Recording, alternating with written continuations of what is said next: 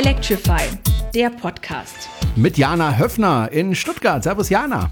Und dem Herrn Jerome Brunel in Horb am Neckar.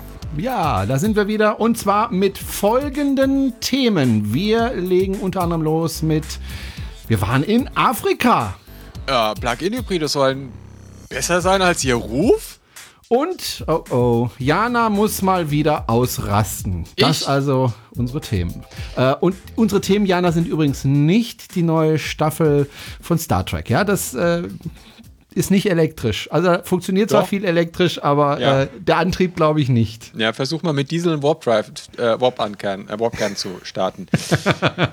äh, aber Jerome, was ich dich Ja. eigentlich fragen wollte, ernsthaft jetzt, du auch noch? Was meinst Gibt du? es nicht genug YouTube-Kanäle in diesem Internet, wo äh, Herren mittleren Alters über ihren Tesla reden? Nein, gibt's offensichtlich nicht und deswegen habe ich jetzt auch meinen eigenen YouTube-Kanal. Gut. Schön. Was machst du denn da so? Ja, also ich habe ja lange überlegt, ob ich das mache. Hast ja mitbekommen. Also ich, Ja, ich, ich wir haben bin- ja schon drüber gesprochen, so im Off. Ja, und du hast immer gesagt, nein, mach's nicht, bitte. Nicht noch einer. Tu's nicht, geh nicht in das Licht. Nee, also äh, ganz ernsthaft, also ich habe mir wirklich lange überlegt und äh, habe es immer vor mir hergeschoben und habe es dann nicht gemacht. Habe aber immer ein bisschen so rumprobiert, wie das so ist mit dem Film und ob ich das hinkriege und wie ich die Arbeitsaufläufe hinbekomme und so weiter und so fort. Und ähm, jetzt hatte ich ja Ferien, Weihnachtsferien. Übrigens, frohes neues Jahr, liebe Jana, das haben wir ganz vergessen. Frohes Neues, lieber Jerome. Ich hoffe, du bist gut reingekommen. Ja, ja, natürlich. Und frohes neues Jahr an unsere Hörerinnen und Hörer. Ja, ich hoffe, ihr seid auch gut reingekommen. So. Es sind aber wahrscheinlich mehr männliche Hörer als weibliche Hörer. Also bei meinem YouTube-Kanal, liebe Jana, sind nämlich 90% Männer und 10% Frauen. Das muss ich noch irgendwie drehen. Nein, also jetzt Spaß beiseite. Äh, es gibt natürlich äh, völlig äh, ausreichend YouTube-Kanäle, die über Elektromobilität berichten, als da wären, was weiß ich, der Tesla Markus, der übrigens jetzt ähm, hat einen Mitglieds, hat einen Mitgliedsantrag gestellt bei uns, ne, bei Electrify. Ist er denn schon Mitglied? Ja, weißt müsste, du das müsste, müsste schon Mitglied sein, ja. Okay, der ist Mitglied. Herzlich willkommen, lieber Tesla Markus. Also der ist äh, jemand, der viel YouTube-Videos macht oder schräg hier aus der Gegend äh, oder ähm, Elektrisiert aus Berlin. Elektrisiert aus Berlin oder T&T Tesla im Norden da oben und dann haben wir Dennis Witthus haben wir noch, ähm, der Videos äh, Nino, Nino. Nino, Nino Danzai. Ja, und der macht, finde ich, sehr schöne auch. Den gucke ich auch ganz gerne, genau. Also es gibt wirklich ganz, ganz viele YouTube-Macher, die über Elektromobilität meistens, also die, die ich halt gucke, sind natürlich meistens über Tesla. Aber äh, es gibt ja auch äh, Leute, die über Ionic berichten oder es gibt auch Leute, die über die Zoe berichten. Also es gibt wirklich viele, viele YouTube-Kanäle. Und ich mache ja bisher eigentlich fast immer nur Audio. Und ich habe eine Zeit lang, als ich auf dem Schiff gearbeitet habe, auch ähm, Fernsehen gemacht und habe damals gemerkt, Mensch, das macht mir irgendwie doch Spaß. Also man hat doch andere Möglichkeiten einerseits als beim Audio. Auf der anderen Seite ist das Ganze halt, muss man schon ganz ehrlich sagen, unfassbar aufwendig zu produzieren und äh, zu filmen und zu schneiden und was weiß ich. Äh, das war auch der Grund, warum ich das lange nicht gemacht habe. Aber ich habe inzwischen einfach so viel gelernt äh, darüber und ähm, meine Abläufe so verbessert, dass ich das alles relativ schnell hinbekomme. Und das heißt, dass der Zeitaufwand einigermaßen so im Verhältnis steht. Und das Gute an YouTube ist, das muss man auch ganz klar sagen, man erreicht da relativ schnell relativ viele Leute, wenn man es geschickt anstellt. Und ähm, ich möchte halt gerne möglichst viele Leute äh, erreichen, äh, einfach um das Thema voranzubringen. Also zwei Gründe, warum ich es mache. Ein, weil ich das Thema voranbringen möchte und zum Zweiten, weil mir dieses Medium, ehrlich gesagt, ziemlich viel Spaß macht. Und was kannst du jetzt mit deinem Kanal noch ergänzen gegenüber dem anderen Kanal? Also was hast du, was ist dein USP, dein Unique Selling Point? Was hast du, außer dein natürlich atemberaubendes Aussehen, Ja, das, das ist ja schon mal Ähm, was. ähm, was, was die Danke, anderen Jana. Dieses Kompliment nehme ich sehr gerne. Atemberaubendes Aussehen. Das schreibe Ja. ich mir auch auf, schreibe ein Datum dazu und ja. Genau, Ähm, du kannst mich dann zitieren. Äh, ich genau. werde alles leugnen und das Gegenteil behaupten. Aber hab's auf Band, es tut mir was, leid. Was, genau, was, was ist dein Unique Selling Point? Was hast du, was, was Tesla Markus, was, was elektrisiert, was T&T und wie sie alle heißen, nicht haben?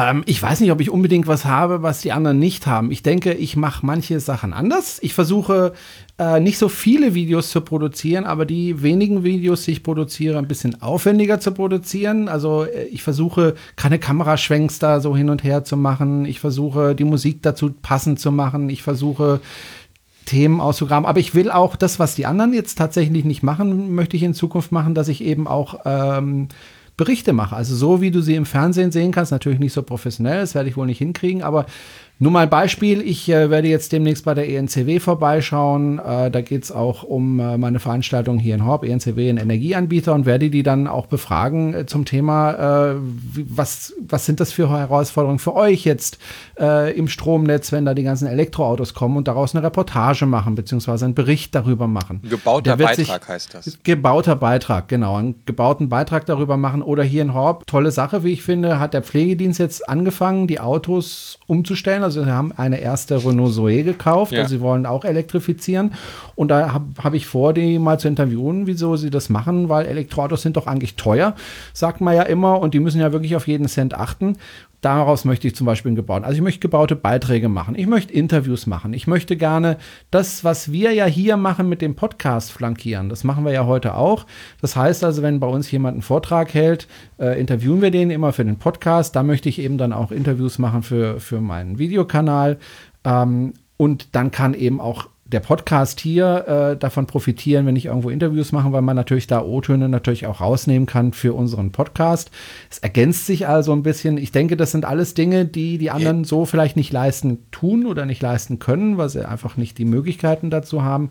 Und da möchte ich dann sozusagen in diese Lücke springen. Aber Das ist ja richtig auch- crossmedial dann, was wir machen. Ja, also ja, ja. online und Podcast und du hältst noch dein Gesicht in die Kamera und machst, machst Genau. so schöne Sachen. Aber das, das klingt ähm, tatsächlich spannend. Also ich bin da immer ein bisschen skeptisch, so Oh ja, du warst Also ich sehr das- skeptisch, ich mach- das weiß ich- ich, noch. ich mach das ja Man muss auch dazu sagen, man muss ja auch eins dazu sagen, Jana macht ja Fernsehen. Du bist ja Fernsehtechnikerin oder wie, wie bezeichnet man Ich das? habe äh, Radio- und Fernsehtechnikerin gelernt, da ging es Mhm. aber eher darum, den Dreck zu reparieren.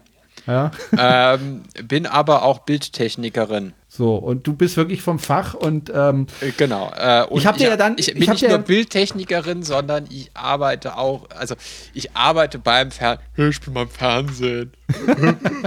also ich arbeite beim Fernsehen ähm, nebenbei, arbeite dort als Bildtechnikerin und, und, und Cutterin. Und hauptberuflich arbeite ich ja in der Pressestelle einer Landesregierung eines sehr schönen Bundeslandes im deutschen Südwesten. Und dort mache ich auch Videoproduktion, also Film, Schneiden, Legen.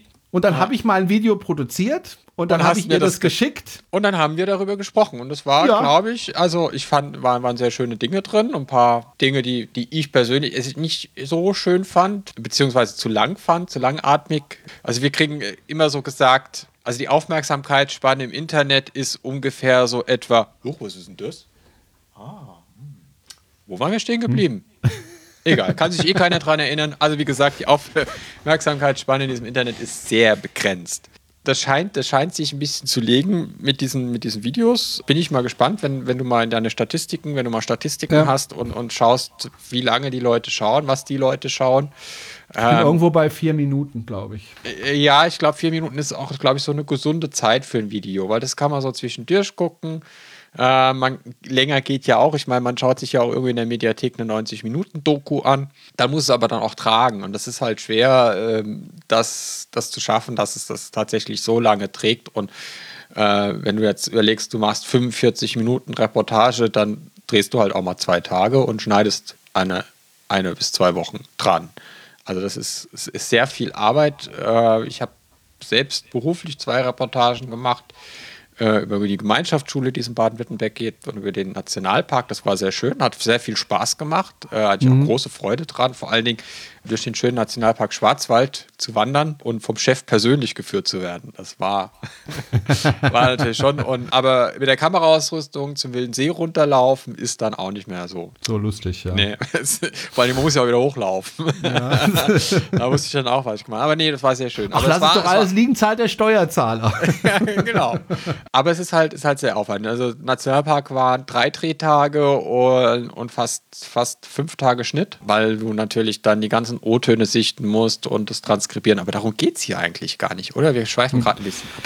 Naja, Jedenfalls, also, Jerome, du was, hast was, was, was interessant ist, ist aber auch diese, diese Gemeinschaft dieser YouTuber. Also es ist nicht so, dass die YouTuber, und dazu zähle ich mich jetzt einfach mal, äh, so, so gegeneinander arbeiten, sondern die haben sehr, sehr viel Kontakt untereinander. Ich habe auch, bevor ich den Kanal gestartet habe, die alle angeschrieben, gesagt, hier, ähm, hallo, ich bin der Jerome, ich fange jetzt auch an damit und hier ist übrigens mal ein Film, guck dir den mal an, gib mir mal Rückmeldung, wie du das findest. Und da kamen ganz viele Rückmeldungen zurück und auch so herzlich willkommen und wir freuen uns und unterstützen dich. Also das fand ich ganz, ganz toll. Ähm, es gibt andere Branchen, wo das nicht so gut funktioniert und äh, da ist wirklich äh, allen wir wollen diese Elektromobilität nach vorne bringen und wir unterstützen uns da gegenseitig, da profitieren wir alle davon und das funktioniert ganz gut, finde ich ganz schön. Auch ein herzliches Dankeschön, falls Sie zuhören, äh, für die Unterstützung und ja, also bisher macht es mir großen Spaß und äh, ich habe ja von Anfang an gesagt, das habe ich auch im Interview von, von, von Markus gesagt, ich gucke mir das jetzt mal an, ich probiere das jetzt mal eine Weile und dann gucke ich mal, wie die Resonanz ist, aber ich muss schon jetzt sagen, also die Resonanz, also man kriegt unheimlich viele Kommentare bei YouTube. Äh, Also deutlich mehr als jetzt zum Beispiel Liest Podcast, da gibt es auch Kommentare, aber ja, ich lese die und ich antworte auch drauf. Äh, wenn, Du meinst, du jetzt meinst, du kriegst, du kriegst bei. YouTube sinnvolle Kommentare. Ja, krieg Nicht ich, nur, tatsächlich. äh, du nee. siehst scheiße aus, Nee, du, nee, hast ins nee. Gesicht gefickt. Nee, äh, nee, nee, nein, nee, gar nicht. Gar nicht. Bisher keine Trolls. Also toi, toi, toi, dass es so Okay, bleibt. Und- normalerweise ist YouTube Comment, also YouTube ist so die unterste Stufe des Internet-Kommentars. Okay, nee, bei mir also jetzt bisher Okay. zumindest nicht. Gut, und dann, es äh, gibt ja auch schön. noch, es gibt ja auch noch andere Möglichkeiten. Man kann auch zum Beispiel live broadcasten. Das habe ich auch mal einmal probiert. Ja, da war ich im Europapark und, und hab, äh, bin da in dieser Bahn, dieser Hochbahn gefahren durch den Europapark durch und habe gedacht, jetzt probierst du das mal, ja, und äh, schaltest dann dein Handy ein und kannst dann direkt von dort live äh, was machen. Und es schauen sich dann tatsächlich Leute an, auch live und dann hinterher auch, wenn es, wenn es vorbei ist, kann man es ja immer noch anschauen. Also es ist ein interessantes Medium, aber ich muss mich daran tasten. Also ich muss erstmal gucken, wie das alles funktioniert und dann funktioniert das wieder nicht. Und äh, beim Schneiden habe ich noch immer natürlich Probleme, weil ich zwar schon vorher geschnitten habe, aber eben nicht so intensiv. Also ich lerne da gerade unheimlich dazu und es macht Spaß. Also im hohen Alter, in dem ich jetzt bin, noch was dazu zu lernen, ist toll. Ich würde sagen, wir, wir verlinken äh, meinen Kanal in den Show Notes und dann kann ja jeder Ja, selber ein Bild davon machen und dann kommentieren, wie scheiße ich aussehe oder was auch immer. ist mir doch egal. Nee, Ja. aber es macht mir Spaß und äh, habt ein bisschen Geduld. Ich habe noch ein paar Ideen im Kopf. Ich möchte, was ich vielleicht auch anders machen möchte, ich möchte gerne witzige Sachen auch machen. Da bin ich gerade dran. Die ersten Filme sind jetzt nicht so witzig, weil als ich die gedreht habe, habe ich die so ein bisschen auf Halde gedreht, äh, damit ich was habe, wenn ich starte. Aber ich habe jetzt noch ein paar Einfälle und mal gucken, was da draus wird. Und wann fährst du Twike? Da gab es ja einen Kommentar, da mich einer eingeladen hat, irgendwie in die Gegend von Mainz. Dann habe ich, hab ich dann in den Kommentar zurückgeschrieben, äh, mail mich mal an.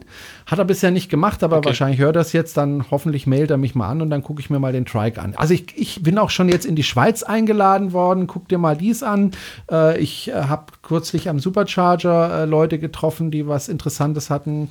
Also das läuft. Also man lernt dann auch viele interessante Menschen kennen und das ist ja eh etwas, was ich gerne mag. Und insofern schauen wir mal, wie es wird. Also ja, ich habe schon eine ganze Menge Abonnenten und ich hoffe jetzt noch mehr. Und ja, es macht, es macht einfach Spaß. Also, Ja, und wenn du dann berühmt und erfolgreich bist, dann willst du nicht mehr, mehr Podcast. Doch, natürlich. Ja, ja. Und dann Es haben heißt übrigens jeder, viele dann Leute kennst du gefragt. mich nicht mehr. Und dann Es haben, ja, es, es haben viele Leute ohne Scheiß, haben viele Leute gefragt, kannst du nicht noch Diana mitnehmen in diesen YouTube-Kanal? Da habe ich gesagt, ich frage sie noch mal. Ja, dann möchte sie nicht mitmachen. Nö.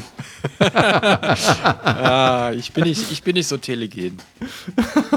Es ist, es ist schon, das reicht schon, dass ich hier diese, diese, Du diese warst schon Speicherkarte voll habe. Du warst schon des Öfteren im ZDF zu sehen. Ja, und im SWR. Und im SWR hatte Und ich SWR, auch einmal genau. keine sehr rühmliche Rolle gespielt. Da habe ich alle angerufen und gesagt, was war denn mit dir los? Was so schlecht drauf? Ist sie so schlecht Auto gefahren? Nächstes Mal musst du ein bisschen freundlicher sein.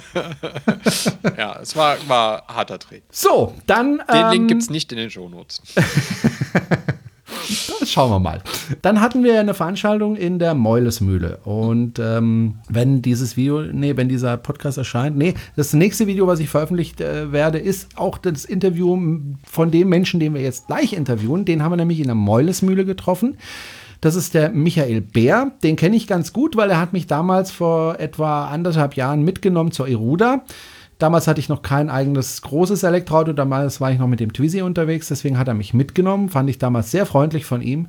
Und äh, mit der Zoe, die er damals hatte und die er heute noch hat, hat er was komplett Beklopptes gemacht. Jana, er ist nämlich nach Afrika gefahren. Wohin Ja, genau? warum auch nicht? Nach Marokko. Genau. Also erstmal ist er bis nach Spanien gefahren und dann mit der Fähre nach Marokko und dann sind sie durch Marokko gefahren mit dem Elektroauto. Muss man auch mal auf die Idee kommen, weil äh, das sind ja Stadtautos, ne? Das geht ja gar nicht. Ja, weil er hat eine Reichweite von ungefähr 120 Kilometer, 130 Kilometer ne, im Sommer. Und damit ist er bis nach Marokko gefahren und deswegen wollte ich auch gleich von ihm wissen, ob er nicht ein bisschen bekloppt ist. Und äh, das hat er geantwortet. Nee, ich bin nicht bekloppt. Es war natürlich ein Abenteuer und das war ja genau der Reiz, nachdem ich nun mit der Zoe schon durch halb Europa gefahren bin, musste halt eine neue Herausforderung her. Und äh, da hat sich gerade gut ergeben, dass die Rief Maroc, die erste Elektroautorallye Marokkos stattgefunden hat, wo ich gesagt habe, da mache ich mit, da bin ich dabei. Du hattest den, nicht eine Renault Zoe mit 300 Kilometern, das ist eine Renault Zoe, die eine Reichweite von 120, 130 Kilometern normalerweise hat.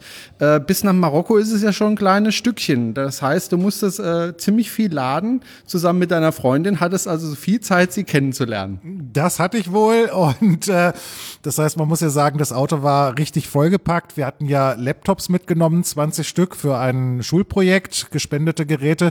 Die alleine haben ja schon 60 Kilo ausgemacht im Auto. Dann kommt das Gepäck für die drei Wochen.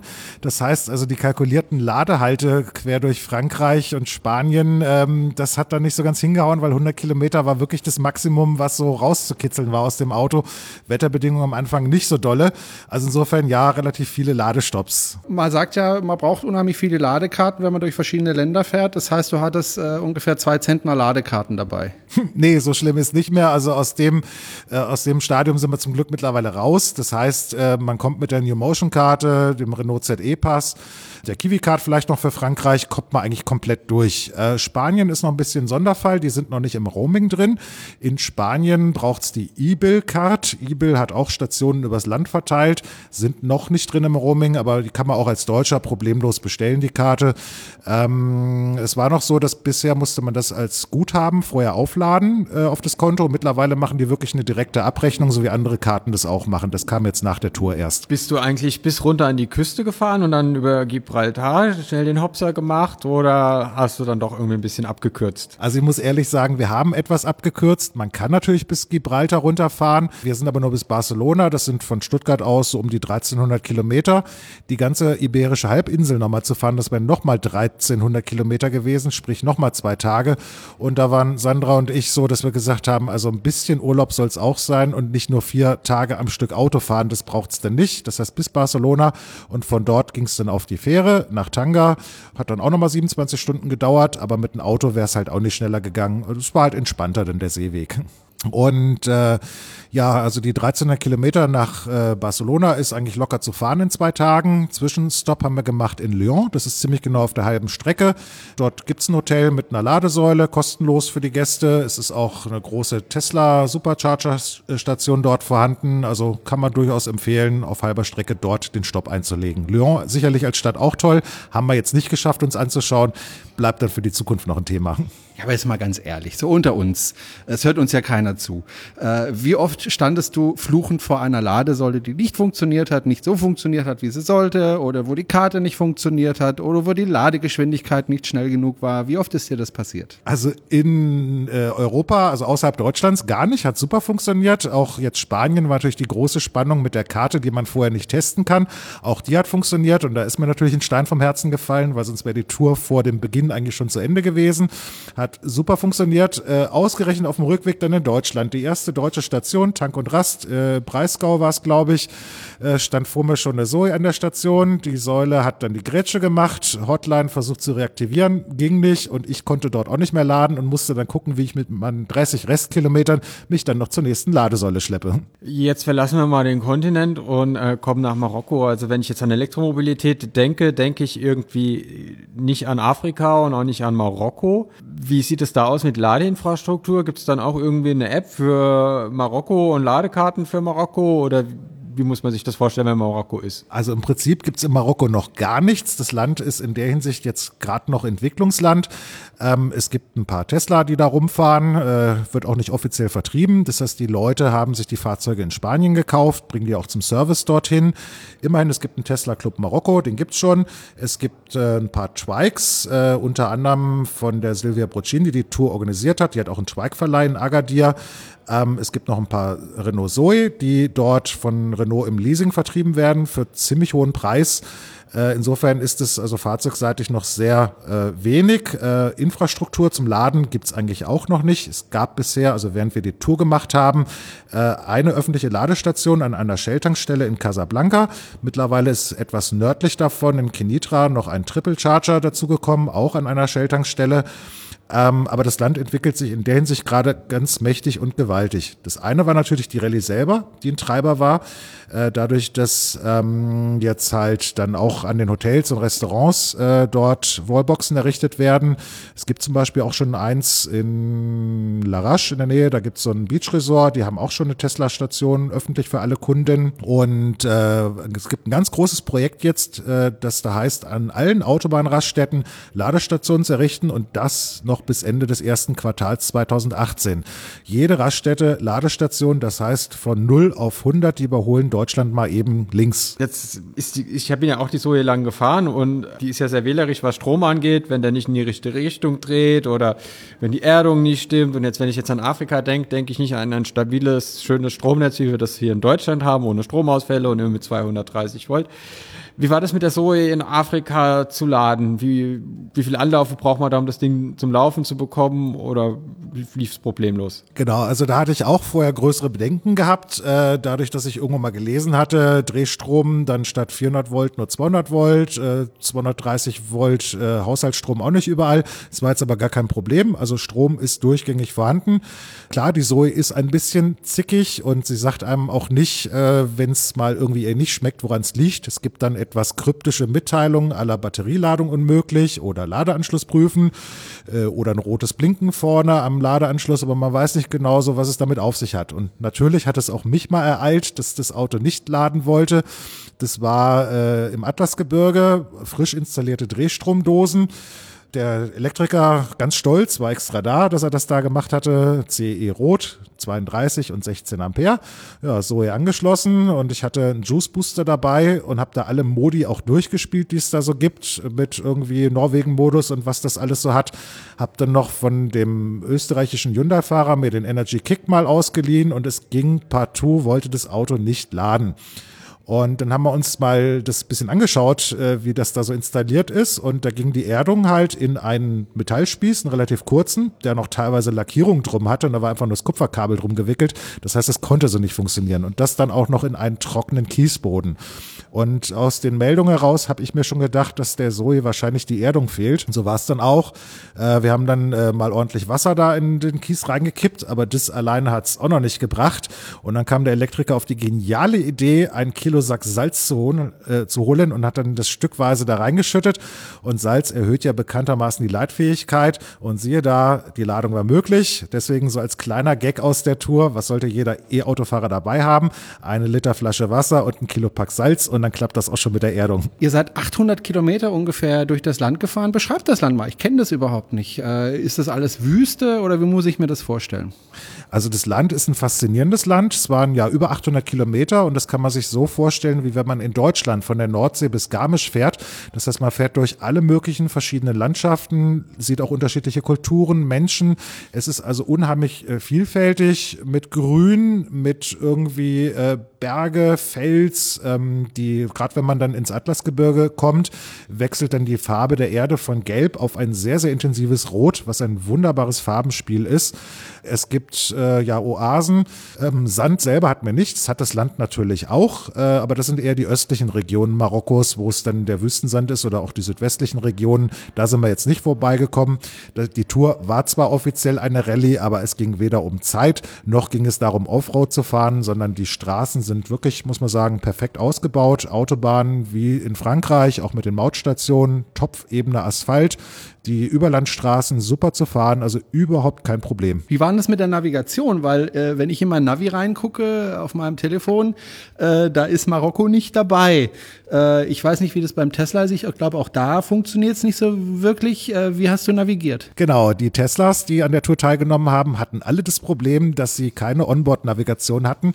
Das heißt, die Teilnehmer haben es dann übers Tablet gemacht und das dann über einen Hotspot irgendwie versucht, auf den Fahrzeugbildschirm zu bringen. Das war die Notlösung vom Tesla. Äh, an, beim Hyundai kann man auch keine Karte außerhalb Europas kaufen. Das heißt, das ging dann auch nur mit so einem mobilen Gerät an der Scheibe. Beim Twike sowieso äh, nur mit einem Mobilgerät. Die Renault Zoe, so günstig und einfach sie ist, aber es geht. Es gibt im Renault Erling Store gibt's eine Karte für rund 50 Euro, die habe ich mir besorgt. Und ich war mit meinem kleinen, günstigen französischen Auto der Einzige, der eine richtig echte Onboard-Navigation hatte in dem Land. Und das war natürlich wunderbar. Zumal das so ist, dass in dem Land keine Hausnummern existieren, sondern maximal Straßennamen und Städte und Postleitzahlen. Aber um exakt ein Ziel zu erreichen, äh, braucht man eigentlich die GPS-Daten. Und die haben wir auch während der Tour immer von der Tourleitung für den nächsten Fahrtag bekommen. Geht wunderbar in der Zoe einzuprogrammieren mit so und so viel Grad äh, Nord, so und so viel äh, West. Und äh, so konnte man sich wunderbar onboard da durchhangeln und das fand ich richtig bequem und angenehm. Jetzt heißt ja immer Elektroautos, das ist alles schön und gut, das funktioniert in Mitteleuropa, wo wir so irgendwie im Schnitt 10 Grad haben, im Sommer mal vielleicht 30, 35 Grad. Jetzt seid ihr durch die Wüste gefahren, übers Atlasgebirge, war zwar im Oktober, aber dann kann es ja auch nochmal richtig warm werden. Ich war zur gleichen Zeit ja in, in Spanien, da war es ja auch nochmal richtig schön heiß. Wie hat sich das Auto da verhalten? Hat das überhaupt funktioniert? Ich meine, äh, Klimaanlage musste ja wahrscheinlich die ganze Zeit laufen, dann hast du ja wahrscheinlich keine Reichweite mehr gehabt. Oder wie hat sich, wie sah das dann aus? Naja, also Barcelona, das Stichwort, das war überhaupt ein Ding, ohne voneinander zu wissen, haben wir uns wahrscheinlich an dem einen Tag in Barcelona auf 500 Meter äh, Entfernung genähert, ohne davon zu wissen und das erst hinterher zu erfahren. Okay, Frage war eigentlich Bezug auf äh, Marokko. Ja, also es hätten Temperaturen sein sollen, jahreszeitlich üblich, so 20 bis 25 Grad. Es war nochmal eine richtige Wärme, fast Hitzewelle. Das Wärmste, was ich auf dem Autothermometer gesehen habe, waren einmal 39 Grad, weil man muss sagen, es ist eine trockene Wärme. Also es ist nicht so unangenehm wie bei uns äh, irgendwie teilweise 30 Grad sind. Es ist trocken, es geht ein Wind. Aber ja, Klimaanlage musste natürlich mitlaufen und natürlich ist es auch eine Belastung, wenn man das Auto auflädt. Aber die Zoe und auch die anderen Fahrzeuge haben das problemlos mitgemacht, bei solchen Temperaturen zu laden. Der Lüfter läuft mit und es geht. Also es ist keiner irgendwie an der Hitze gescheitert. Jetzt hast du äh, im Vortrag noch ein bisschen was erzählt über das Land selbst. Ich habe ja gerade eben mir schon ein bisschen mit, mit Vorurteilen über das Land blamiert in Sachen äh, Stromnetz. Das ist gar nicht so in Marokko. Also wir haben ein 400 Volt Drehstromnetz. Es gibt in vielen Haushalten 230 Volt.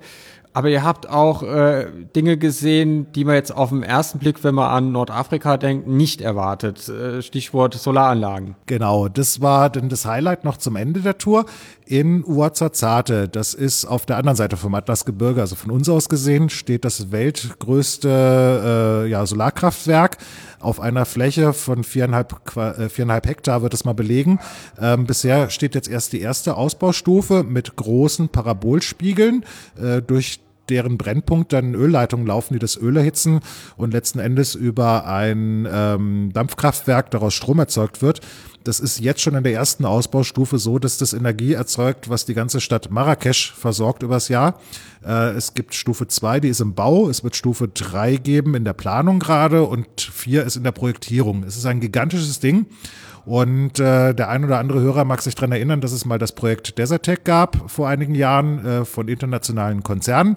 Die haben sich ja leider irgendwie dann alle zerstritten miteinander und dann war das Projekt um. Die Marokkaner haben gesagt, wir machen es trotzdem und haben das durchgezogen. Natürlich auch mit Fördergeldern, aber die machen einfach und tun. Das ist gigantisch, was sie da betreiben. Ähm, vor allen Dingen vor dem Hintergrund, dass ja heute wirklich der Strom oft noch durch Verbrennung erzeugt wird, durch Öl. Und das Land hat keine eigenen Ressourcen. Das heißt, die müssen das alles für teure Devisen kaufen und nutzen jetzt die Solarenergie, die sie wirklich reichlich haben in dem Land, um dort quasi sich selbst zu versorgen und den Strom zu erzeugen. Was würdest du sagen, war so das Sightseeing-Highlight in Marokko? Also was, wenn, wenn du in 30 Jahren oder in 40 Jahren deinen Enkeln davon erzählst, was ist die Geschichte, die du deinen Enkeln jedes Mal erzählst, wenn sie kommen werden. Also das Highlight ist jetzt gar nicht das, äh, eine einzelne Sehenswürdigkeit oder so. Zu sehen gab es ja wirklich viel in dieser tollen Landschaft.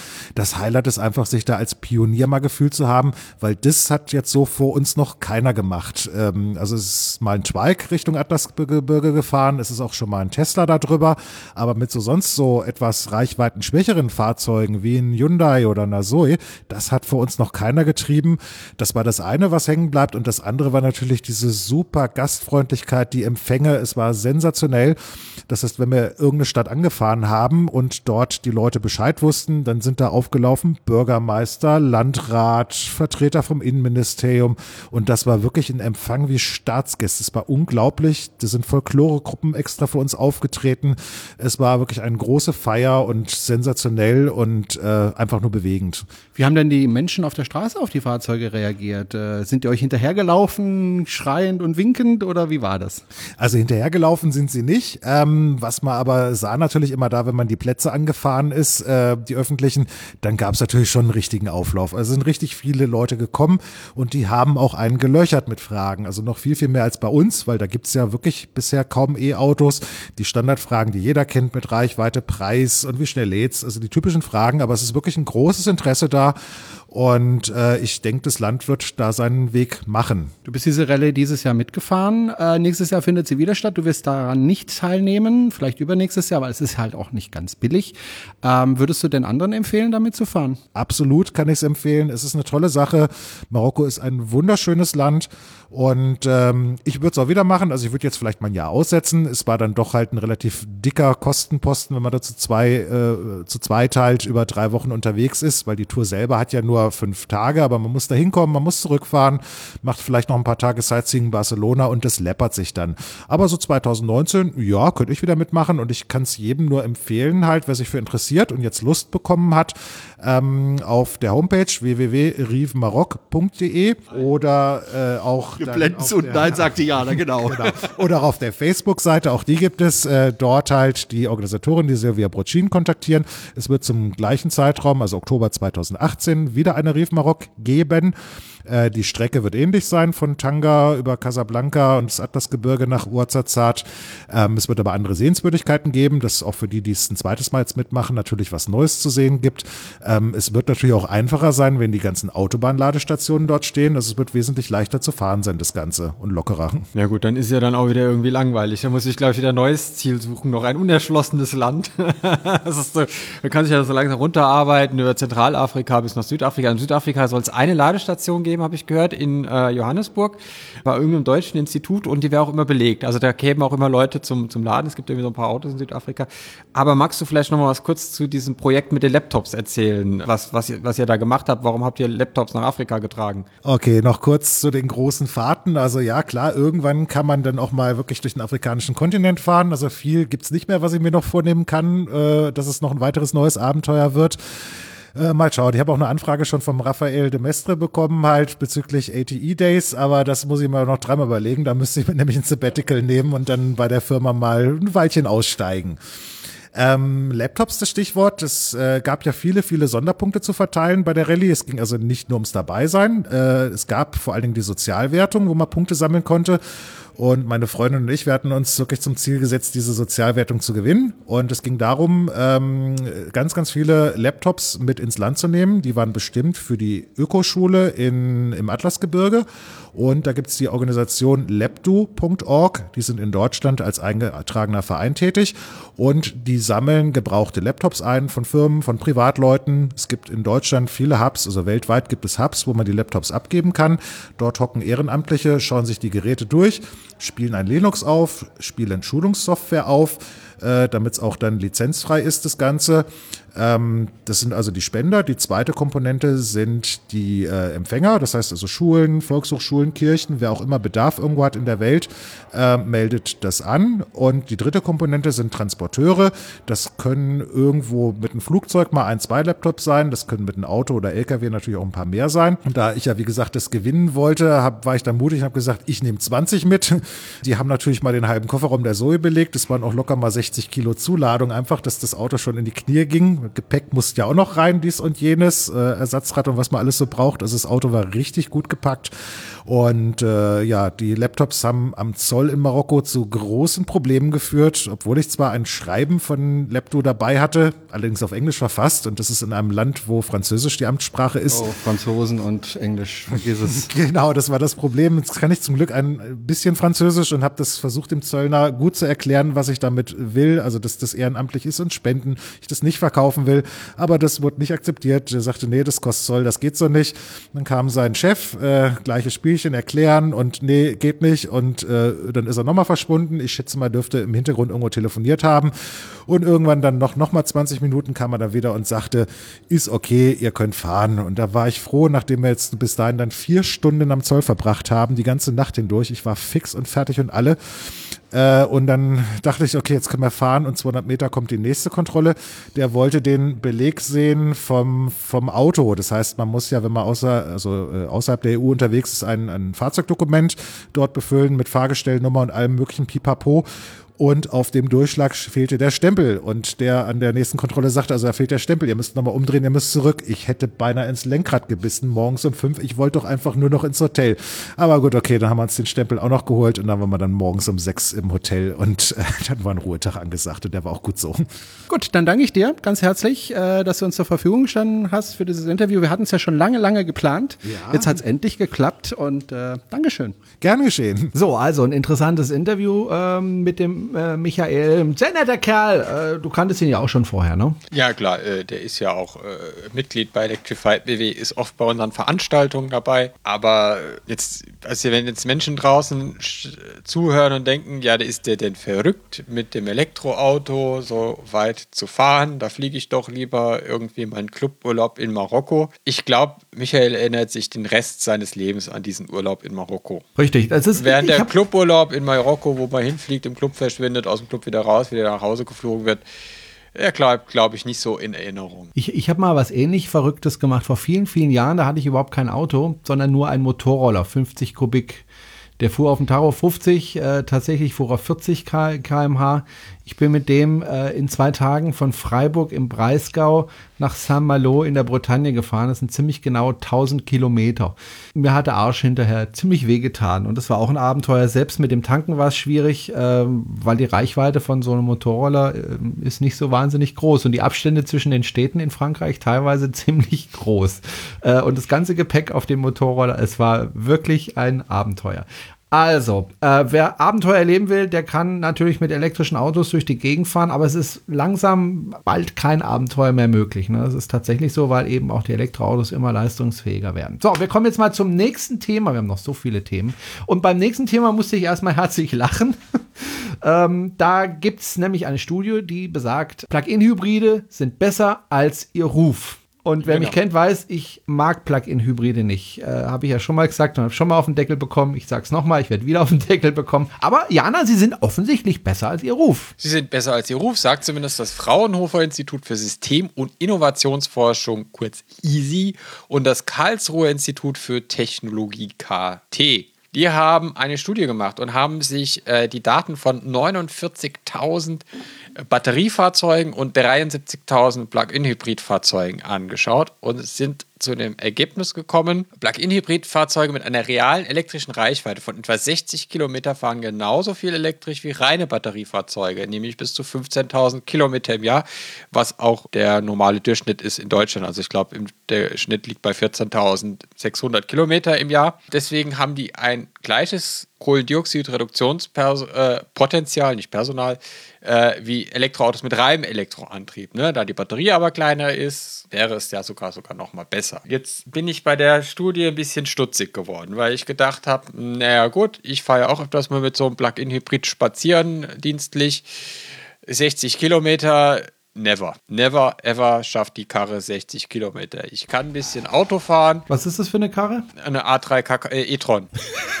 Okay. Und ich habe jetzt auch nochmal nachgeschaut. Also mir fällt echt ums Verrecken kein Elektro, also kein Plug-in-Hybrid ein, der 60 Kilometer reale Reichweite hat. Also da werden, werden der ähm, Opel Ampera, der Original Ampera, wobei es auch viele gibt, die sagen, das ist gar kein Plug-in-Hybrid, sondern ein Range Extender. Also wir sagen jetzt mal, es ist ein Plug-in-Hybrid. Das wäre der Opel Ampera. Ich glaube, der äh, Mitsubishi Outlander schafft auch noch so um die 60 Kilometer, wenn man sich anstrengt. Und das war's dann, glaube ich, auch an Autos, die diese Reichweite tatsächlich haben. Sonst liegt die Reichweite eher so zwischen 20 und 30 Kilometer, die reale Reichweite. Deswegen äh, verstehe ich nicht, wie die auf 60 Kilometer Reichweite kommen. Scheint mir irgendwie ein Hasenfuß bei dieser Studie zu sein. Auch die 49.000 Batteriefahrzeuge und 73.000 Plug-in-Hybrid-Fahrzeuge sind ist mal groß, viel. Ähm, also wir haben die Studie leider nicht im Original vorliegen, sondern immer nur in Berichten. Äh, müssen wir mal gucken, ob man die mal im Original bekommt, dass man das mal alles genau lesen kann. Welche Batteriefahrzeuge das waren, welche Plug-in-Hybrid-Fahrzeuge das waren. Dann ein weiteres bei der Studie, was ein bisschen skeptisch werden lässt, ist, dass das hauptsächlich Fahrzeuge aus Flotten waren. Also die haben in Deutschland und USA Fahrzeuge äh, untersucht und dafür stammen äh, die Daten dafür stammen aus Flottentests von Autoherstellern und von Webseiten, die mhm. die Verwaltung der und Überwachung des eigenen Fahrzeugs dient. Also Flottentests ist immer, oh, muss man immer ganz vorsichtig sein. Ne? Also ich habe schon Studien gesehen, auch glaube ich Fraunhofer Easy. Die hatten dann bei einem iMIF einen Durchschnittsverbrauch von 26 Kilowattstunden auf 100 Kilometer. Nee, Quatsch, mehr noch. Also waren über 30 Kilowattstunden auf 100 Kilometer bei dem IMIF-Durchschnittsverbrauch. Da habe ich gefragt, ob sie den festgebunden hätten beim Fahren oder vor die Wand gestellt hätten, weil also das ist äh, ja gar nicht möglich, mit dem Auto so viel zu verbrauchen.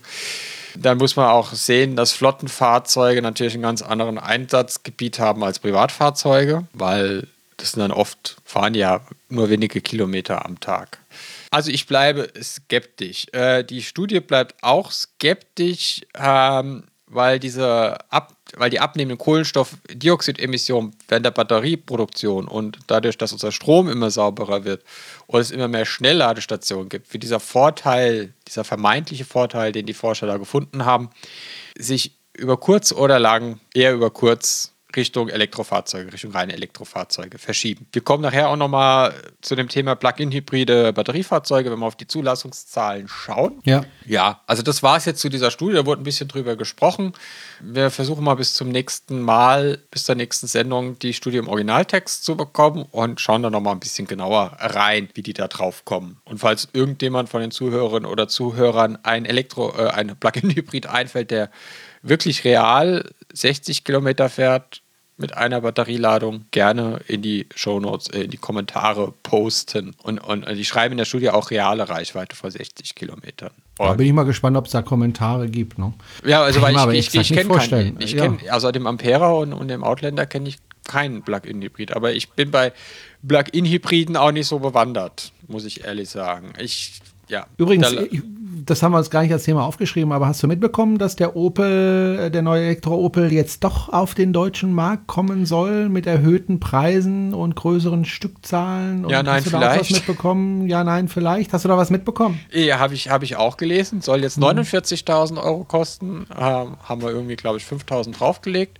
Ja. Soll aber jetzt auch zu bekommen sein. Äh, hat sich ja schon ein bisschen angedeutet, als er in der BAFA-Liste mit zwei neuen Ausstattungsvarianten aufgetaucht ist. Also die BAFA-Liste ist die Liste, wo alle Fahrzeuge drinstehen, die einen Umweltbonus Förderung bekommen können. bekommen. Genau, diese 4.000 Wo Euro. der Tesla ja nicht mehr drin steht. Der Tesla steht da nicht mehr drin, weil Nach der Tesla ist ja auch viel zu teuer und ich mag auch nicht, dass der Steuerzahler irgendwelchen Bonzen die Autos finanzieren muss. So, Genau. Muss ja auch mal gesagt werden. Wir zwei Bonzen, ja. Ähm, ich habe keinen Umweltbonus bekommen, lieber Jerome. Ich habe einen bekommen. Ja, ich siehst bin Gott froh das- drum gewesen. Ich habe mir das alles vom Mund abgespart und monatelang nur Kartoffelnetze gegessen, weil es noch nicht mal mehr für die Schalen gereicht hat. Gut. Ich würde gerne zum nächsten Thema kommen. Und zwar ähm, werfe ich mal ganz kurz einen Blick zu den Kollegen von Clean Electric äh, rüber. Die haben ja vor kurzem einen Podcast äh, veröffentlicht. Äh, wieder einen Hallo Marcel. Hallo Philipp. Hallo Philipp. Hallo Jakob. Ähm, So, jetzt wisst ihr mal, wie das ist, wenn auf einmal euer Name aus dem Radio Ja, ne? tönt, wenn ihr fahrt. Hallo Marcel. Und zwar haben die in ihrem letzten Podcast äh, über diesen Hack gesprochen äh, von den Ladesäulen. Sehr ausführlich übrigens gesprochen. Ich muss ganz ehrlich gestehen, äh, nicht weil es schlecht war, sondern weil ich bin irgendwann geistig da ausgestiegen. Ich bin jetzt nicht so der Programmierer. Da haben sie auf jeden Fall sehr ähm, ausführlich drüber gesprochen. Deswegen werden wir das nicht tun und verweisen auf Clean Electric. Äh, also wenn euch das interessiert, das Thema, dass eben Ladekarten und auch die Ladestationen gehackt worden sind. Äh, wenn euch das Thema interessiert, dann hört einfach rein bei Clean Electric.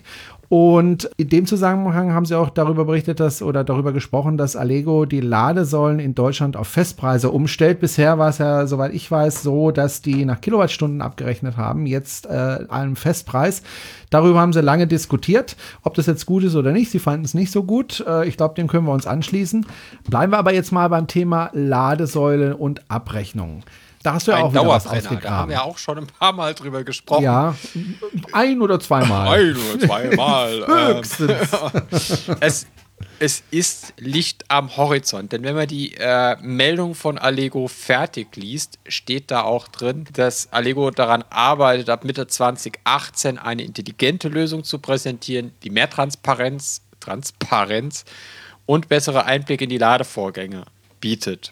Das heißt, dieses Festpreismodell wird es nur hoffentlich für ein halbes Jahr geben und dann werden wir hoffentlich auch bei Allego eine faire Kilowattstundenbasierte Abrechnung zu einem Tarif sehen, wo man sagen kann, okay, das ist teurer als daheim an der Steckdose, dafür kommt auch ungefähr das 50-fache raus wie daheim aus der Steckdose.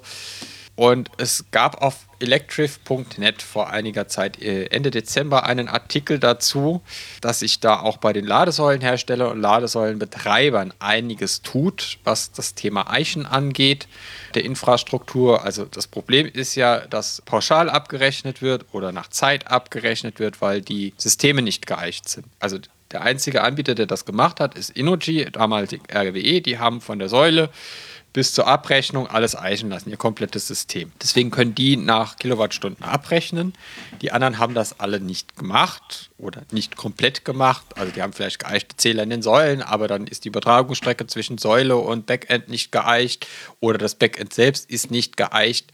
Jedenfalls muss diese ganze Prozesskette geeicht werden. Das ist sehr aufwendig kostet viel Geld, aber inzwischen hat man wohl verstanden, dass mit dem Hochlauf der Elektromobilität, was wir ja auch schon, also was ich zumindest schon, seitdem ich ein Elektroauto habe, sage, was wir als Verein schon, seitdem es diesen Verein gibt, sagen, zumindest an AC-Ladesäulen muss nach Kilowattstunden abgerechnet werden, weil alles andere ist kompletter Humbug. Wenn dann jemand kommt und sagt, ja, aber wenn dann nach Kilowattstunden und dann stellt da jemand sein Auto hin und lässt es zwei Wochen stehen. Äh, wir sind ja nicht mehr 1970, wo man nur ein Tarifmodell auf so einer Säule machen kann, sondern wo man auch sagen kann, ja gut, wenn das Auto drei Stunden nicht mehr lädt, dann kostet halt 5 Euro die Stunde. Dann wird da keiner zwei Wochen stehen. Oder das ganz simple Prinzip, man macht einfach ein Schild an die Ladesäule, wo man eine Höchststandzeit festlegt, dass man da halt nur drei Stunden stehen darf. Dann wird da auch keiner sein Auto abstellen und in Urlaub fliegen. Jedenfalls sind mehrere Hersteller dran, ihre Säulen zu eichen. Es sind auch mehrere Anbieter dran, dass alles, dass das alles eichrechtskonform wird. Zumindest auf der AC-Seite ist äh, alles auf dem richtigen Weg. Das heißt, vielleicht leben wir auch bald wie die Niederländer im Ladeparadies, was die Tarife angeht und sehen, sehen endlich mal auch vielleicht ein bisschen Wettbewerb zwischen den Anbietern. Bei DC-Säulen ist immer noch Handlungsbedarf, weil da ist es einfach ein technisches Problem. Es gibt im Moment keinen geeichten Zähler für Gleichstrom, der solche hohen Leistungen kann. Das Problem ist, dass man laut deutschem Eichrecht die Gleichrichtung dem Kunden nicht in Rechnung stellen darf. Das heißt, ich darf auch nicht AC-seitig messen. Weil AC-Seite kann ich, gibt es ja geeichte Zähler, aber dann kommt die Gleichrichtung. Die Gleichrichtung hat einen Wirkungsgrad und Verluste und die darf man dem Kunden nicht in Rechnung stellen. Deswegen ist es bei DC-Säulen noch ein bisschen schwieriger. Das Bundeswirtschaftsministerium äh, sieht deswegen jetzt einen Kompromiss vor, der den Firmen bis äh, Ende März 2019 Zeit gibt, eine Lösung zu finden. Die müssen sie dann aber auch finden.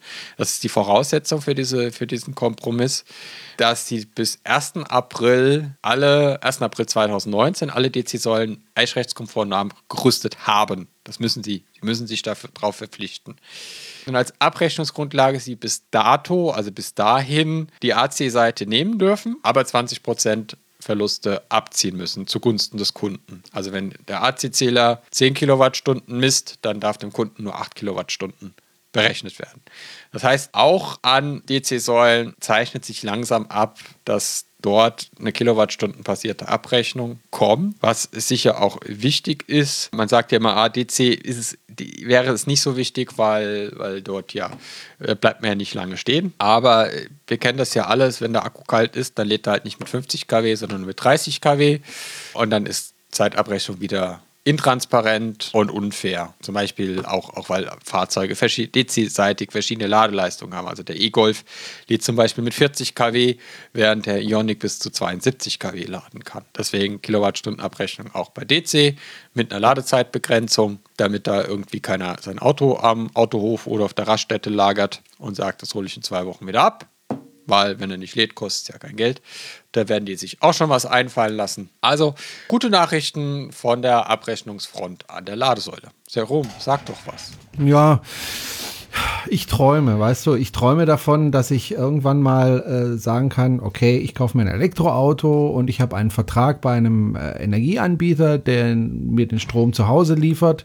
Ich träume davon, dass wenn ich dann an eine Ladesäule gehe, dass die Ladesäule dann erkennt, dass es mein Auto ist, ohne dass ich irgendeine Karte dran halten muss, dann sagt, okay, du hast einen Vertrag mit dem Lieferanten an dein Haus, du bekommst von dem auch deinen Strom und zahlst in dem auch deinen Strom. Du zahlst einen kleinen Aufpreis, weil äh, so eine Ladesäule ja auch irgendwie finanziert werden muss äh, zur Kilowattstunde und zahlst es dann über deine Stromrechnung. Davon träume ich. Vielleicht könnte man noch einführen, dass die Ladesäule, die am nächsten ist zu deinem Wohnhaus, dann kein zusätzliches Geld kostet für all diejenigen, die jetzt zu Hause nicht laden können. Alle anderen, wenn man dann eben auf Reisen geht, haben dann, was weiß ich, zum Beispiel 5 Cent mehr pro Kilowattstunde. Davon träume ich, dass man einfach so wie beim Tesla einfach ansteckt und nicht mehr drüber nachdenken muss. Ja, äh, du träumst nicht zu Unrecht, Jerome.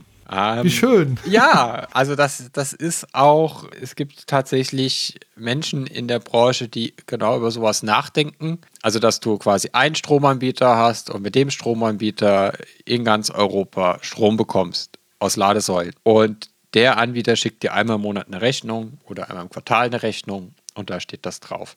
Das mit dem Anstecken und einfach losladen. Gibt äh, ja teilweise schon. Das ne? gab's, das gab's schon mal von RWE, gab es ein spezielles Ladekabel, da konnte man in ihren Ladesäulen das machen. Gibt es jetzt wieder in, in den Niederlanden bei Fastnet mit äh, CCS. Funktioniert das allerdings im Moment nur.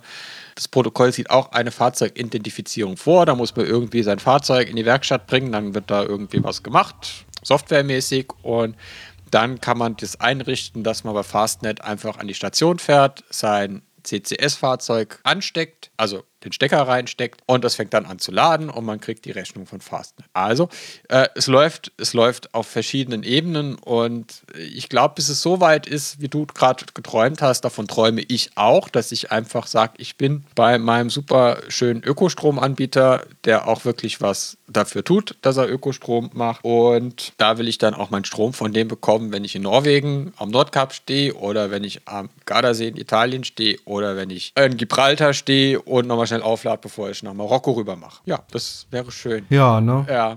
Man, oh. man, wird ja wohl träumen dürfen, ne? Ja, es wird, es wird auch irgendwann kommen, weil irgendwann wird der gewinnen, der das beste Angebot den Kunden machen kann.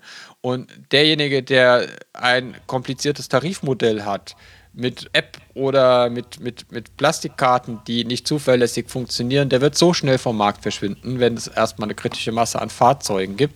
Das wird noch ein paar Jahre dauern, bis es diese kritische Masse gibt. In Deutschland vielleicht noch ein bisschen länger, aber wir haben ja dieses Jahr schon schöne Zuwächse gesehen. Und dann wird Wettbewerb entstehen und dann wird dieser ganze Schwachsinn, für den wir Millionen, hunderte Millionen an Fördergeldern ausgegeben haben, für diese AFID-Karten, die so sicher sind, wie das Schloss meinem 1,99 Euro Tagebuch und so praktisch sind wie eine Schneeschaufel in der Sahara. Das wird alles der Vergangenheit angehören, weil dann wird der Beste gewinnen. Und ja, im Moment ist es halt, ich traue es mich gar nicht zu sagen. Soll ich sagen? Sag's. Tesla. das kostet ja diesmal nichts. Hast du eigentlich die 50 Euro überwiesen? Ja, Jana? direkt am nächsten Tag habe ich auch getwittert. Ah, okay. Ja. Habe ich gar nicht gesehen. Ich habe es auch überwiesen ähm, und habe es dann auch gefacebookt. Also wir haben unsere Pflicht und Schuldigkeit getan für den guten Zweck. Jana, ich, wenn wir schon gerade bei, äh, ja. wo ich gerade schon bei Tesla war, äh, ergänzen möchte, warum Tesla im Moment die beste Lösung hat und warum, was Tesla macht, gar nicht so blöd ist. Weil die Hersteller kommen ja immer und sagen, hey, was soll ich Infrastruktur aufbauen? Ich baue Autos. Ja. Ja. Vielleicht sagen die das nicht so prollig, aber Doch, eigentlich schon. Ich habe kürzlich wieder ein Interview mit dem Audi-Chef gesehen. Das klang schon ziemlich ähnlich. Ja, der sagt das auch, ja, mei, was soll ich dann, Alter, Infrastruktur aufbauen, ich mei, baue Autos. Sagt er dann wahrscheinlich eher. Entschuldigung an alle Bayern.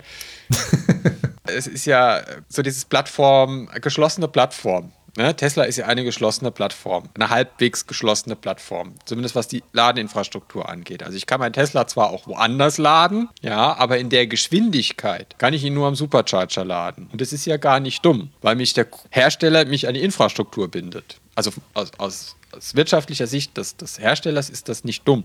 Das macht ja Apple auch. Ich meine, du kannst dein Apple iPhone, dann kannst du irgendwie über deinen PC deine MP3s drauf spielen. Das geht, ist aber nicht so geil. Oder du kannst im iTunes Store einkaufen. Ja? Ja. Apps kriegst du nur im Apple App Store. Also du kriegst auch woanders Apps, wenn du dein Handy jailbreakt hast, aber äh, sollte man nicht tun.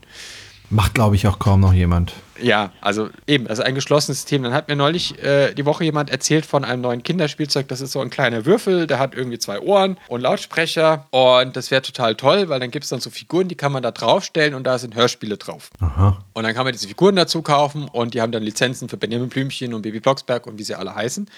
Aber das ist natürlich auch eine clevere Geschäftsidee, ne? weil eine CD kann ich in den Philips CD-Player reinstecken, kann in den Grundig CD-Player reinstecken oder in einen von Sony.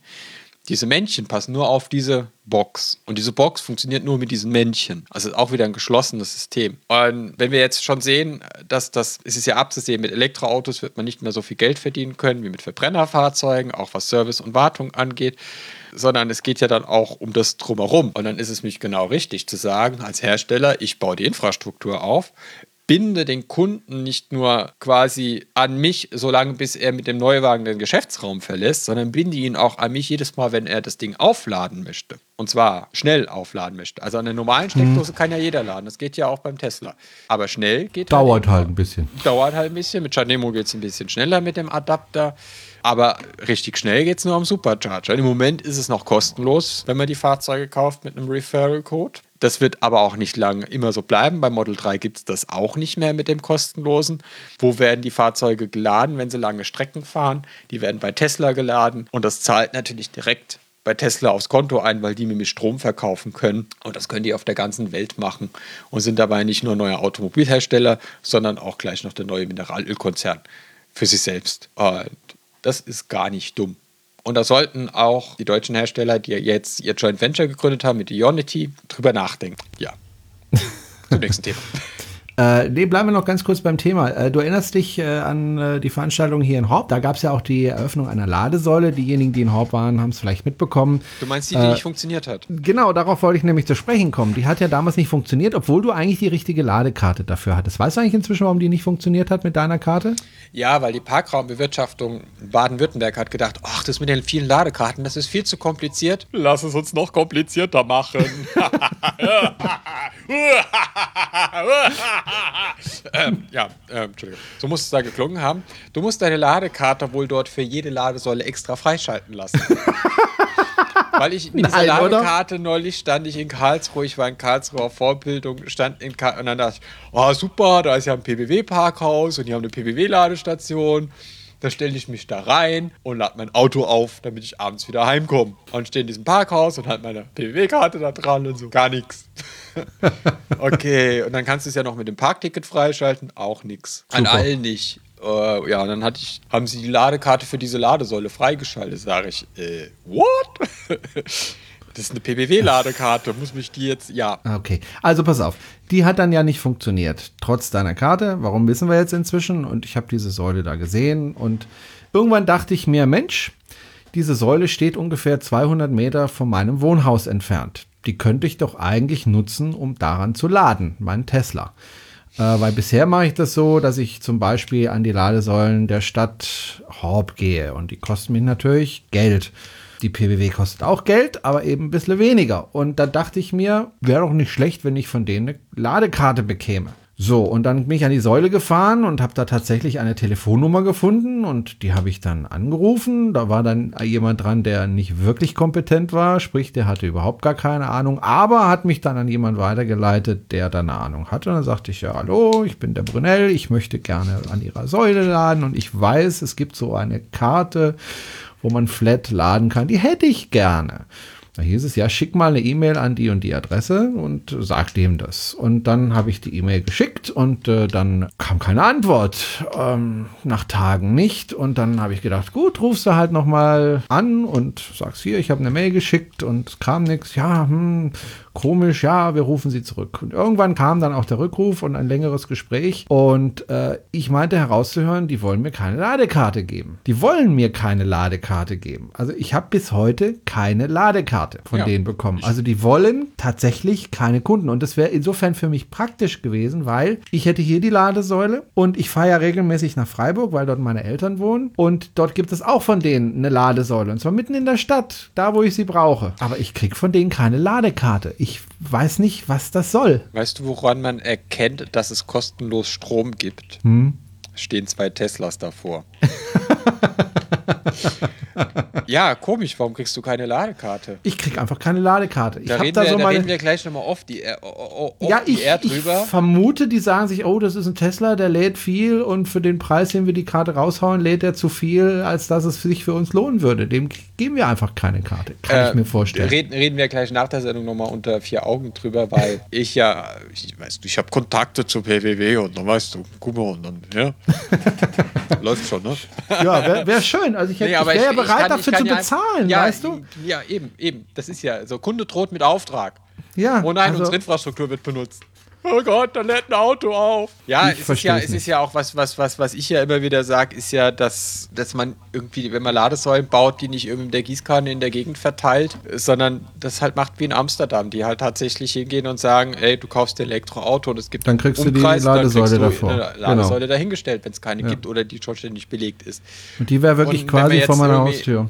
New Motion ausmacht, die App und schaut sich an, die haben in Amsterdam mehr Ladesäulen als wir in halb Deutschland zusammen. Ja? Ja. Und die Ladesäulen werden benutzt. Da stehen immer Autos dran. Da wird geladen, weil die nicht so gebaut wurden, wie sie gebraucht wurden. Und das ist sinnvoll investiertes Geld. Das müssen wir in Deutschland mal wieder lernen. Geld sinnvoll zu investieren und nicht irgendwie so, ach, guck mal, Fördergelder, mach den Ventilator an und weg mit den Fuffis. Anderes Problem, was ich hatte jetzt die Tage über Weihnachten war, äh, ich fuhr also nach Freiburg. Äh, meine Eltern waren erst bei mir zu Besuch und dann habe ich sie nach Hause gefahren und bin ein paar Tage in Freiburg geblieben und wir sind dann auch ins Elsass rübergefahren und ich lade, wenn ich in Freiburg bin, weil es einfach in Freiburg direkt ganz, ganz wenig gibt, was echt erstaunlich ist. Wir haben ja einen grünen Oberbürgermeister, aber was Ladesäulen betrifft, da gibt es zum Beispiel eine Ladesäule, da kannst du nur ranfahren, wenn dein Auto nicht breiter als 1,50 Meter oder so ist, weil da, kommt eine Schranke seiner- davor ist. Da kommt aber mit seinem Plug-in-Hybrid S-Klasse nicht hin, der Herr Salomon. Ja, und äh, ich auch nicht mit meinem Tesla Model S. Da käme ich nur mit meinem Twizy hin. Aber ja, jedenfalls habe ich dann meistens äh, an der Tank und Rast geladen. Die ist aber seit zwei Monaten defekt und wird nicht repariert. Ja, warum auch? Warum nicht? Ja, warum sollte denn jemand reparieren? Ja, da musst du da einen Techniker rausschicken. Hast du mal aus dem Fenster geguckt? Das ist voll kalt. Da draußen ist Wetter. Ja, das war außerdem kann der bei? Frost gar nicht, der kann bei Frost gar nicht, weil dann der Beton und überhaupt. Ja, also das wird sich ja dann hoffentlich bald erledigen und die einfach vom Markt fegen, die keinen Service anbieten. Und Ja, die, gut, die, die- keine 100% Uptime haben. Ja gut, ich meine, die äh, Wird- wird- geben den Strom die- sowieso kostenlos raus. Ja, also mal einen geschenkten Gaul schaut man nicht ins Maul, aber da kriegt man nicht mal den Gaul geschenkt, weil es gibt einfach keinen Strom dort. Ja, dann muss ich, also ehrlich, ehrlich gesagt, hey, dann zahle ich lieber Geld und dann ist auch binnen spätestens 24 Stunden, also 24 Stunden ist schon lang. Jetzt stell dir mal vor, eine Tankstelle fällt aus und die wird zwei Wochen nicht repariert an der Autobahn. Wir reden von zwei Was? Monaten. Äh, zwei Monate, was da los wird. Ja, es ist halt, es ist halt, es fühlt sich keiner zuständig. Das sieht man ja auch mit der Beschilderung an den Autobahnen. Ne? In manchen Bundesländern ist es jetzt gemacht worden, weil Autobahnen sind ja eigentlich, gehören ja eigentlich dem Bund, werden aber von den Ländern verwaltet. Das heißt, in manchen Ländern funktioniert das mit der Beschilderung. Dann ist das ja gepachtet. Also der Grund gehört dem Bund, den Tank und Rast gepachtet hat, mit der Markierung der Stellflächen, dass das ein Halteverbot ist, dass man da äh, Betonpoller hinstellt, dass sich da kein LKW quer davor stellt, etc. pp. Das funktioniert ja auch alles nicht und das ist ja echt keine Raketenwissenschaft. Und es möchte mal davon ausgehen, da Elektroautofahrerinnen und Fahrer doch ein sehr redseliges und mitteilungsbedürftiges Volk sind. Mitunter. Mitunter, dass der eine oder die andere schon bei Tank und Rast, NBW, Innochi angerufen hat und gesagt hat, ey Leute, stell da doch mal ein Halteverbotsschild an. Das ist total geil, wenn man da ankommt und auch laden kann. Und nicht eine Stunde warten muss, bis die aus dem Restaurant rauskommen. Oder markiert den Boden. Oder macht einen Betonpoller hin, dass die LKWs nicht quer davor stehen. Macht keiner. Interessiert keinen. So, oh ja, Elektroautos und so. Und gibt's ja gar nicht. Und also ich hatte das ja 2013 schon mal erlebt mit InnoGym, als da die Renault Zoe rauskam und auf einmal haben die Leute Elektroautos gekauft und, und äh, die Ladesäulen benutzt. Die hat ja vorher kein, echt niemand benutzt, weil es gab ja keine Elektroautos. Also es gab zwar schon den Leaf zu kaufen und den iMeaf gab es zu kaufen, aber die Verkaufszahlen waren äh, noch überschaubarer als heute. Und, und erst mit der Zoe sind ja diese Verkaufszahlen ein bisschen gestiegen. Und dann gab es echt Ladesäulen, die wurden aufgebaut und nie benutzt. Die waren dann halt defekt, weil hat ja keiner gemerkt, dass die defekt sind, weil sie keiner benutzt hat. Und damals ging, hat es ein bisschen gedauert und man hat ein bisschen bei Energy rumgestänkert. Damals RWE, dass wir jetzt da wären, also wir wären jetzt da, wir bräuchten Strom. Und das die das jetzt ans Laufen bringen müssen. Und das hat dann auch relativ zeitnah funktioniert. Dann gab es noch andere Probleme. Und bei den Schnellladern weiß ich nicht. Also ich verstehe das auch nicht. Ich meine, das sind Energiekonzerne, die machen Strom, die machen das ja beruflich, ja. Und, und wenn man dann sieht, dass es dann irgendwie dran scheitert, irgendwie die 43 kW-Ladung freizugeben bei den ABB-Säulen, bei NBW, weil irgendwas mit Oberschwingung und Unterwellen ist, das kriegen wir ja demnächst erklärt, äh, Im Januar sogar noch. Äh, Kommen wir nachher bei den Terminen dazu. Genau. genau. Ja, und Ah, dass das da zwei Monate eine Ladesäule kaputt ist, das geht einfach nicht. Und das ist ja jetzt auch nicht mehr äh, wie 2013, wo es diese äh, Kleidercontainer gab, diese Shademo-Ladesäulen, die ersten von RWE. Die sahen aus wie so Kleidercontainer. Okay. Und davon gab es, glaube ich, acht Stück in Deutschland und weltweit vielleicht zwölf, keine Ahnung. Und die Ersatzteile, die mussten immer handgelötet werden. Wenn da irgendwas kaputt gewesen ist, da musste dann jemand irgendwie den äh, Reverse Engineering machen und dann das Ersatzteil nachlöten. War verständlich, dass das gedauert hat, bis das repariert wurde. Aber ich meine, das sind ja jetzt Feldwald-Wiesensäulen, die da stehen. Also die Inochi verwendet die Ifasec, Ifasec, genau heißt sie. Wie heißt sie ganz genau? Naja, die Profis wissen, wie sie heißt. Und äh, NBW verwendet die ABB CJG 53 Ladesäule. Das sind ja Feldwald-Wiesensäulen, die laufen ja vom Band, die werden ja in Massen produziert und weltweit verkauft. Das heißt, da kann es ja jetzt nicht sein, dass man zwei Monate auf ein Ersatzteil warten muss, wenn das jemand abgeschossen hat. Und dann sollte man vielleicht auch langsam mal so weit sein, da richtig das Wort auch Richtung Automobilhersteller, die Fahrzeuge so zu bauen und die Norm so einzuhalten, dass die Fahrzeuge einfach keine Ladesäulen mehr abschießen. Renault. Zoe. Ich weiß nicht, ich glaube, ich habe die Geschichte schon mal erzählt. Damals, 2013, als ich mein erstes Elektroauto bekommen habe, wisst ihr noch, äh, hatte ich ja in, bei McDonalds in Böblingen die Ladesäule abgeschossen und zwar richtig. also nicht nur Sicherung geflogen, das Ding war Brei wohl äh, danach. Ah, die habe ich auch schon geladen. Ja, die geht inzwischen wieder. Jedenfalls gab es danach einen Aufkleber auf allen McDonalds-Ladesäulen, dass Renault Zoes dort nicht laden dürfen. Meine Schuld. Und ein paar Wochen später habe ich bei Burger King, un ungelogen, bei Die Burger nächste. King, nein, in Bad Rappenau gab es ja auch eine Ladesäule, die aber kein Typ, die Typ 2 hatte, aber kein Mod 3. Das heißt, da waren die, äh, die Typ 2 Dose war immer unter Strom, wie so eine CEE-Dose. Okay. Äh, deswegen konnte da kein Elektroauto laden, weil der Pilotkontakt nicht kontaktiert ja, war. Ja, ja, ja. Jedenfalls habe ich dort äh, den Verantwortlichen für die Ladesäulen bei McDonalds getroffen. Beim Burger King. Ja. äh, war dann auch ein sehr interessantes und lustiges Gespräch und so. Und, so, äh, und also er hat halt gesehen, dass ich irgendwie da mit dem Elektroauto rumgemacht habe. Und dann kam er so ins Gespräch und ja, sie haben ja auch so Probleme. Und sage ich, ja, ich weiß. Das war ich.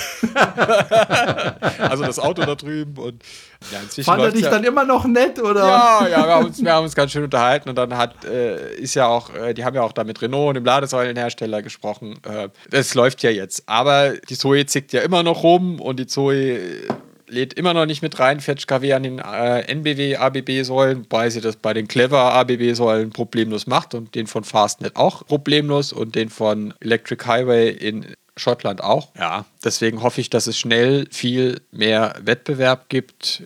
Es steht hier auch noch aus, dass ein amerikanischer Anbieter auf den deutschen Markt drängt. Da gibt es diverse Vorzeichen bei mir im Kaffeesatz, dass es einen amerikanischen Anbieter gibt, der bei uns auf den deutschen Markt drängen wird. Schauen wir mal wann und wer. Fastnet wird kommen nach Deutschland. Die haben ja jetzt zumindest mal ihr Büro eröffnet in Köln und bauen jetzt auch die ersten, wollen jetzt die ersten Stationen bauen. Und dann wird das mit dem Larifari, Papa, Papa, wenn da zwei Anbieter nebeneinander stehen, dann wird der mit dem besten Service und dem besten Preis-Leistungs-Verhältnis gewinnen.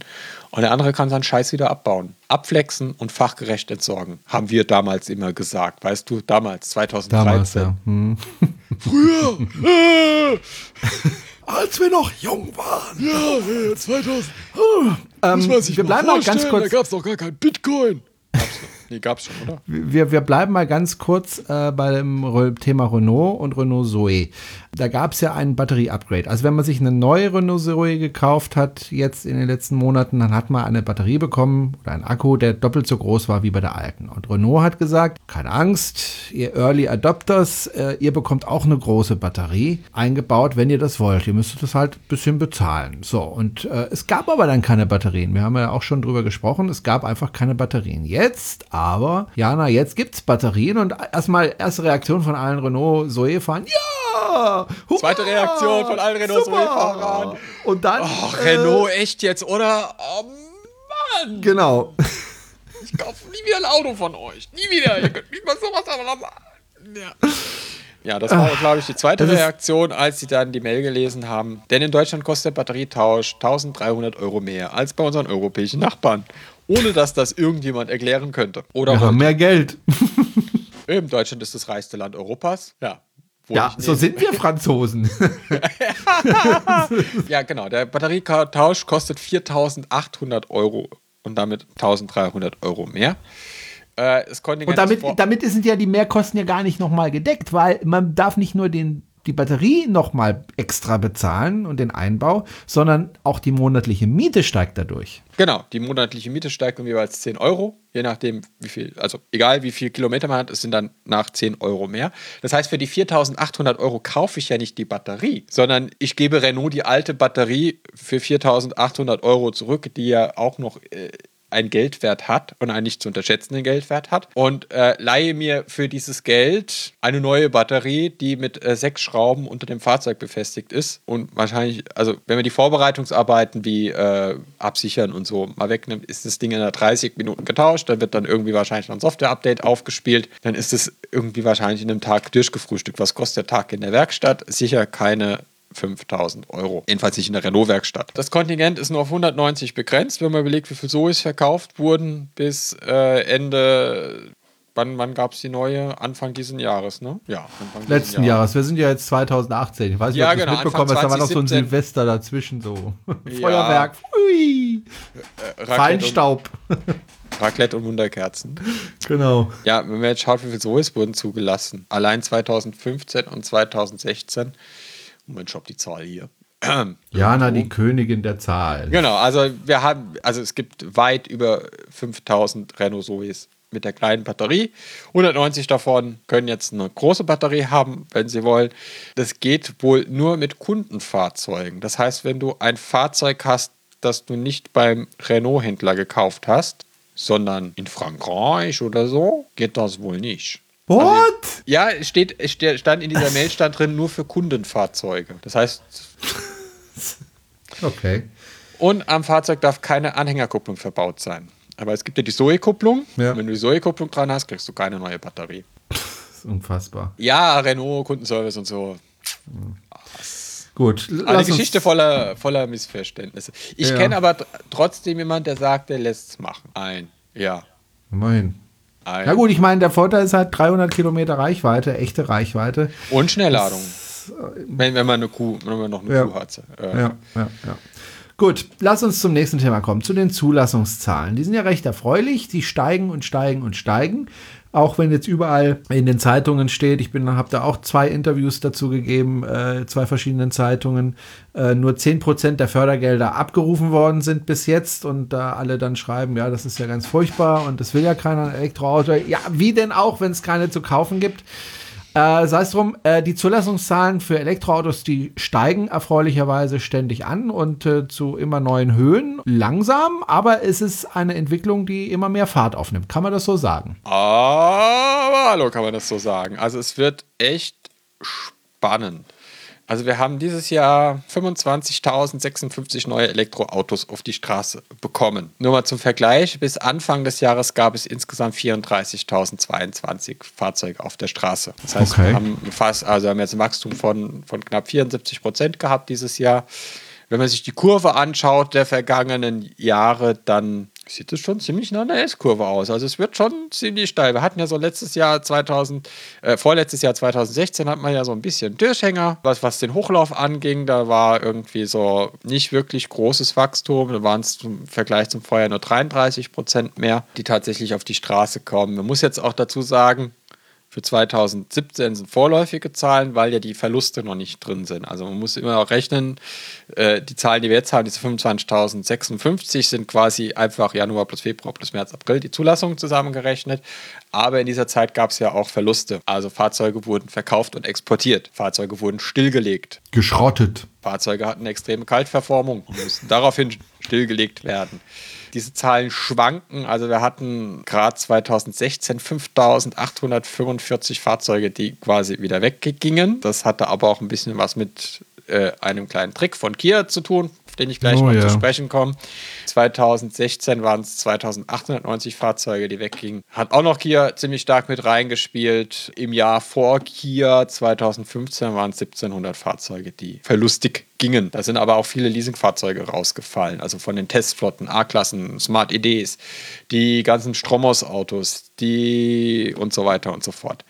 Dieses Jahr werden auch wieder viele Smart ID 2 verschwinden, hatten wir vergangenes Jahr schon. Jetzt sammeln sie so gerade die Reste ein, die noch unterwegs sind. Smart ID 2 ist der 452, Baureihe 452, noch mit der 30 kW Maschine und den Tesla Akkus. Der ED3 ist die Baureihe 452 mit der Bosch-Maschine und den Akkus aus Cummins, der auch als Serienfahrzeug verkauft wurde. Der ED2 wurde nie als Serienfahrzeug verkauft. Es gibt ein paar Leute, die haben ihn im Privatbesitz, aber eigentlich wurde er nie verkauft. Und der ED4 ist jetzt quasi der aktuelle, der BF453. Ich hoffe, ich sage jetzt alles richtig, sonst kriege ich mich gleich nach der Sendung ganz viele schlimme WhatsApp von Moritz. Wir Unsinn erzählt haben. Moritz Leicht oder wer? Genau. Ähm, und, und ja, das ist der Smart König. Der ist in seinem Smart ED3 Bosch-Maschine, Akkus von Daimler aus Calvins, 100, fast 150.000 oder jetzt hat er die 150.000 voll gefahren und er hat keinen Schnelllader. Ah, Ja, richtig. Und auch sonst keine Hobbys. Anscheinend. Aber zurück, zurück zu den Zulassungszahlen. Also wir hatten, wir hatten einen Anstieg von, von 73 Prozent an Zulassung. Und auch wenn wir jetzt uns die Einzelposten anschauen, also welche Fahrzeuge haben denn gewonnen, äh, sehen wir, dass sich da extrem viel bewegt. Vorher noch einen kleinen Disclaimer. Das Kraftfahrtbundesamt rechnet den BMW i3 mit Range Extender nicht zu den Batteriefahrzeugen, sondern den Plug-in-Hybrid-Fahrzeugen. Jetzt ist es nicht an mir, die Statistik einfach so zu ändern, weil ich der Meinung bin, dass es ein Batteriefahrzeug ist und das Kraftfahrtbundesamt keine Ahnung hat. Ähm, das mag stimmen, aber äh, ich muss mich, wir müssen uns ja, wenn wir die Zahlen wiedergeben, an die offizielle Statistik halten. Also Fakten wiedergeben und nicht äh, das, was wir glauben, dass die Fakten sind. Also BMW i3 ohne Rex, wenn sich jetzt alle wundern, oh, warum der BMW wird doch am meisten verkauft. Nein, wird er nicht. Wenn man den Rex rausnimmt, so macht das das KWA, dann liegt mich auf Platz 1 dieses Jahr die Renault Zoe mal wieder mit 4.322 Einheiten, einem Marktanteil von 17,3 Prozent. War auch vergangenes Jahr, also vorvergangenes Jahr, also 2016, auf Platz 1, damals aber noch mit einem Marktanteil von fast 25 Prozent. Woran das liegt, sehen wir gleich, wenn wir auf den Platz 2 schauen. Nämlich auf Platz 2 hat sich in diesem äh, 2017 der VW Golf, der E-Golf vorgeschummelt.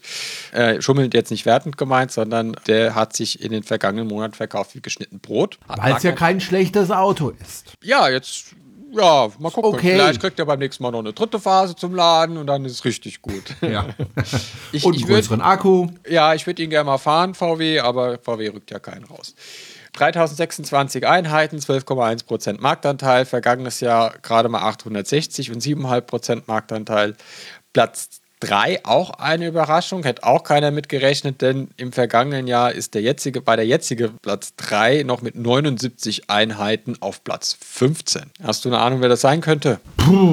Keine Ahnung. 79 auf 2987 der Smart Fortwo. Auch der ging weg wie geschnitten Brot. Dann kommen wir zum Kia Soul EV. Wie im Jahr 2016 ist er auch im Jahr 2017 wieder auf Platz 4 gelandet. Dieses Mal mit fast doppelt so viel Einheiten, 2933, ein Marktanteil von 11,7 Prozent. Vergangenen Jahr waren es 1384, ein Marktanteil von 12,1 Prozent, also 2016. Jetzt werden sich alle, die sich so ein bisschen auskennen und so ein geschultes Auto, Auge für Elektroautos haben. Ne, man kriegt ja so ein bisschen selektive Wahrnehmung. Wenn man, wenn man ein Elektroauto fährt, sieht man überall nur noch Elektroautos. Die werden sich sagen, ja komisch, aber den Kia Soul EV, den sehe ich gar nicht. Also ganz selten mal. Kannst du dich daran erinnern, wann du den letzten Soul EV gesehen hast? Ja, den von der Anna, die mich hier in Horb besucht hat. Ja, die Kia Anna, kennst du doch, oder? Auch? Aus München. Auch, ja, aus der Gegend, aus Bayern. Ich weiß nicht genau, wo sie wohnt, aber irgendwo Bayern. rund um München. Ah ja. Die Ja. hast du, glaube ich, auch kennengelernt, als sie hier in Horb war, oder? Ja, genau. aber Jedenfalls. sonst. Ich habe doch einen, habe ich mal gesehen, aber das war's. Ja, also andere Elektroautos sieht man öfters. Also zum Beispiel den BMW i3 oder den Zoe oder den Golf oder das Model S. Wobei den Golf, man erkennt ihn ja kaum. Als ja Elektroauto. Äh, ja, aber man erkennt ihn. Das geschulte Auto, Auge erkennt ihn. Ja, mein Auto. Ich sehe ja nicht mal einen Tesla Model S, wenn es direkt vor mir fährt. Ja, du kannst ja auch eine Kilowattstunde nicht von einem Kilowatt unterscheiden. Doch, mittlerweile schon, liebe Jana. Also, ja, ja. Ja, ja. Ich Das auch, glaub ich lerne das glaub dazu. Ich erst, wenn ich es höre. Also zu, zurück zum Kia Soul. Was, was hat das mit dem Kia Soul auf sich?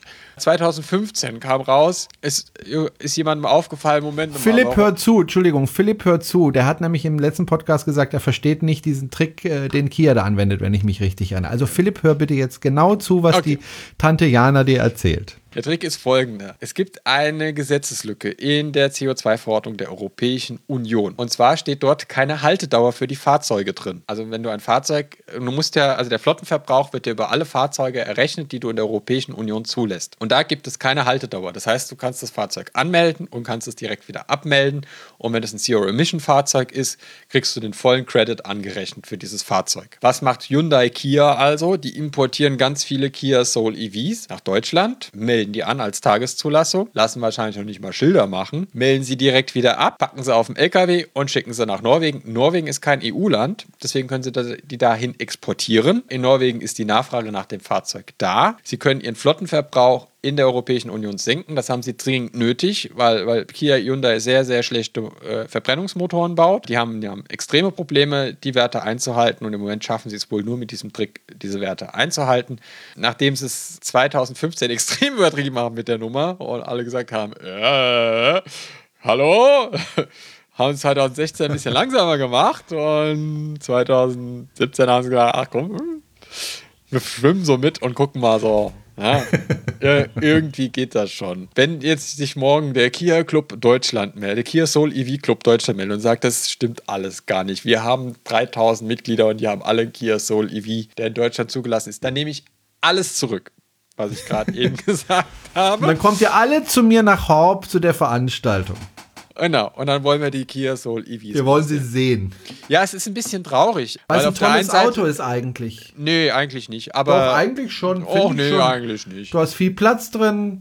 Ich finde es ein schön, nettes Auto. Ja, es gibt nettere. Also ja, es ist, es ist nicht wor- Worst EV Alive, das, das, das stimmt, aber ja, CW-Wert, Verbrauch und so, das ist halt, ah, nee, Typ 1 Lader und so, statt Demo. Nee, es ist, es ist insofern ärgerlich, weil äh, es ja beim Ionic, ja, der ja gehen würde wie geschnitten Brot, nicht nachkommen. Also die hätten den Trick gar nicht nötig, wenn sie einfach mehr Ionics liefern könnten. Die müssten sie dann auch nicht mehr exportieren, weil die würden die Leute ja behalten. Und man sieht ja Wartezeiten von zwölf bis zu zwölf Monaten beim Hyundai Ionic, eh, je nachdem zu welchem Händler man geht. Sollten sie vielleicht sich einfach die EVs äh, Soul sparen und äh, die Ressourcen in den Ionic reinstecken. Na gut. Kommen wir zu Platz 5 der meist zugelassenen Elektrofahrzeuge 2017 ist der BMW i3 ohne Range Extender. Yeah. 2791 Einheiten, 11,1 Prozent. Im vergangenen Jahr noch Platz 2, drei Plätze. Bitte nicht mehr anrufen, diesmal das letzte Mal dabei. Vergangenes Jahr noch 13,3% Marktanteil. Dann kommt Platz 6, das Tesla Model S mit 2241 Einheiten, einem Marktanteil von 8,9%. Eins war, war, von mir. Eins war von dir. Ähm, Sonst wären es nur 2240. Genau, und von 2016 von den 1474 war eins von mir. 12,9% Marktanteil, damals noch dritter Platz. Also leichter Abstieg fürs Model S. Dafür steigt das Model X zwei Plätze auf von Platz 9 auf Platz 7 mit 1090 Einheiten und 4,4% Marktanteil im Jahr 2017. Wobei Steigert man ja sagen muss, die haben ja insgesamt trotzdem mehr Tesla Model S und Tesla Model X verkauft, zahlenmäßig. Ja, die genau, Konkurrenz ist einfach größer geworden. Ja, die Konkurrenz ist größer geworden. Das, das sieht man ja auch mit dem Golf und, dem Smart. Wobei ähm, das Model, Model X sogar seinen Marktanteil auch verbessern konnte. Von 3,8 im Jahr 2016 auf 4,4, was auch daran liegt, dass 2016 nicht das ganze Jahr das Model X verfügbar ja. war. Ja. Platz 9 Aufstieg von Platz 13 mit 80 Einheiten wurde einer mehr verkauft als vom Smart ED 2016, damals noch ein Marktanteil von 0,1 Prozent. Das kann irgendwie nicht stimmen. Da habe ich mich verrechnet. Jedenfalls jetzt mit 881 Einheiten, 3,5% Marktanteil im Jahr 2017 der Hyundai Ioniq. Vergiss bitte nicht den VWI ab, der ist auf Platz 8 mit 1078 Einheiten. Ach du Und 4,3% Marktanteil. Oh, letztes Jahr noch vergessen. Platz 7 mit 5,2% ja. Marktanteil. Hat ein bisschen eingebüßt, wahrscheinlich zugunsten des E-Golfs. Ja. Platz 10. Na, welches Auto fehlt noch? Nissan Leaf. Der Nissan Leaf, der Zulassungsweltmeister weltweit, also Weltmeister, ja, weltweit meistens. Ähm, der Waldmeister. Der Waldmeister kam in Deutschland nicht so gut weg vergangenes Jahr, ist aber auch leicht zu erklären. Stärkere da kommt Neues. Da genau. kommt was Neues. Das war relativ lang, schwirrte das durch die Gerüchteküche, dass da was Neues kommt. Und ich glaube, das, der wird unter die Top 3 nächstes Jahr kommen. Sage ich jetzt einfach mal. Okay, ich schreibe das hier mal auf. Okay, der Jerome sagt, es kommt auf die Top 3. Die Top 3, ja. Ja, mit der Reichweite, die er dann hat, äh, denke ich, und das ist ja kein schlechtes Auto, und das Design haben sie ja überarbeitet. Äh, ja, ich glaub, sieht auch nicht mehr so hässlich aus. Ja, und also ja. Ich denke, die werden in die Top 3 kommen. Ich, ich könnte ich ja, mir vorstellen. Top 5. Also mindestens Top 5. Mindestens Top 5. Ja, würde würd ich auch sagen. Genau. Die Zahl noch 841 Stück, 3,4% Marktanteil im Vergleich zum Jahr 2016. Da war es noch der fünfte Platz für den Nissan Leaf mit 9,82% Marktanteil und 1121 Einheiten. Jetzt haben wir euch so viel Zahlen um die Ohren gehauen. Da werdet ihr die nächsten zwei auch noch überstehen. Was nämlich spannend und interessant ist, wenn man immer wieder auf die Zulassungszahlen und auf den Umweltbonus schaut, ist, ich habe das für ihn mal kurz ausgerechnet für das Jahr 2017, wie gesagt, 25.000 reine Elektrofahrzeuge neu zugelassen wurden und 29.436 Plug-in-Hybride. Wow, da scheint der Plug-in-Hybrid dem Elektroauto aber mal ganz schön den Rang abzulaufen. Ja. Na? Schaut mal jetzt in die Umweltprämie sehen wir für das Jahr 2017 21.097 Anträge Übrigens dreimal so viel wie im Jahr 2016. Und für die Plug-in-Hybriden 14.947 Anträge für das Jahr 2017. Jetzt muss man natürlich sagen, das ist nicht ganz deckungsgleich, weil die Anträge ja verschieden gestellt werden ne, und so. Aber auch wenn man jetzt über die Gesamtzeitraum schaut, ist die Zahl der neu zugelassenen Plug-in-Hybriden fast doppelt so hoch wie der der Anträge auf den Umweltbonus. Wir hatten schon mal, wir hatten schon mal drüber gesprochen. Jetzt zeigt sich das aber jetzt halt nochmal krass deutlich. Ich glaube jetzt nicht, dass das 15.000 Porsche Plug-in-Hybrids sind, die nicht gefördert werden. Das gibt, äh, geben auch die Zulassungszahlen nicht her. Selbst wenn man jetzt die ähm, BMW i3 Rex noch reinrechnet, weil äh, für das BAFA ist mit der BMW i3 mit Range Extender ein Batteriefahrzeug, äh, fürs Kraftfahrtbundesamt ein Plug-in-Hybrid. Ich meine, ist ja nur ein Land, eine Landesverwaltung, eine Bundesverwaltung die können sich nicht auf die Farbe von, äh, von der Visa einigen. Wo sind die anderen äh, Plug-in-Hybriden? Vielleicht. Ja, wo sind sie denn? Ja, sag mir, wo die Hybriden sind. Wo, wo sind sie geblieben? Oh Gott.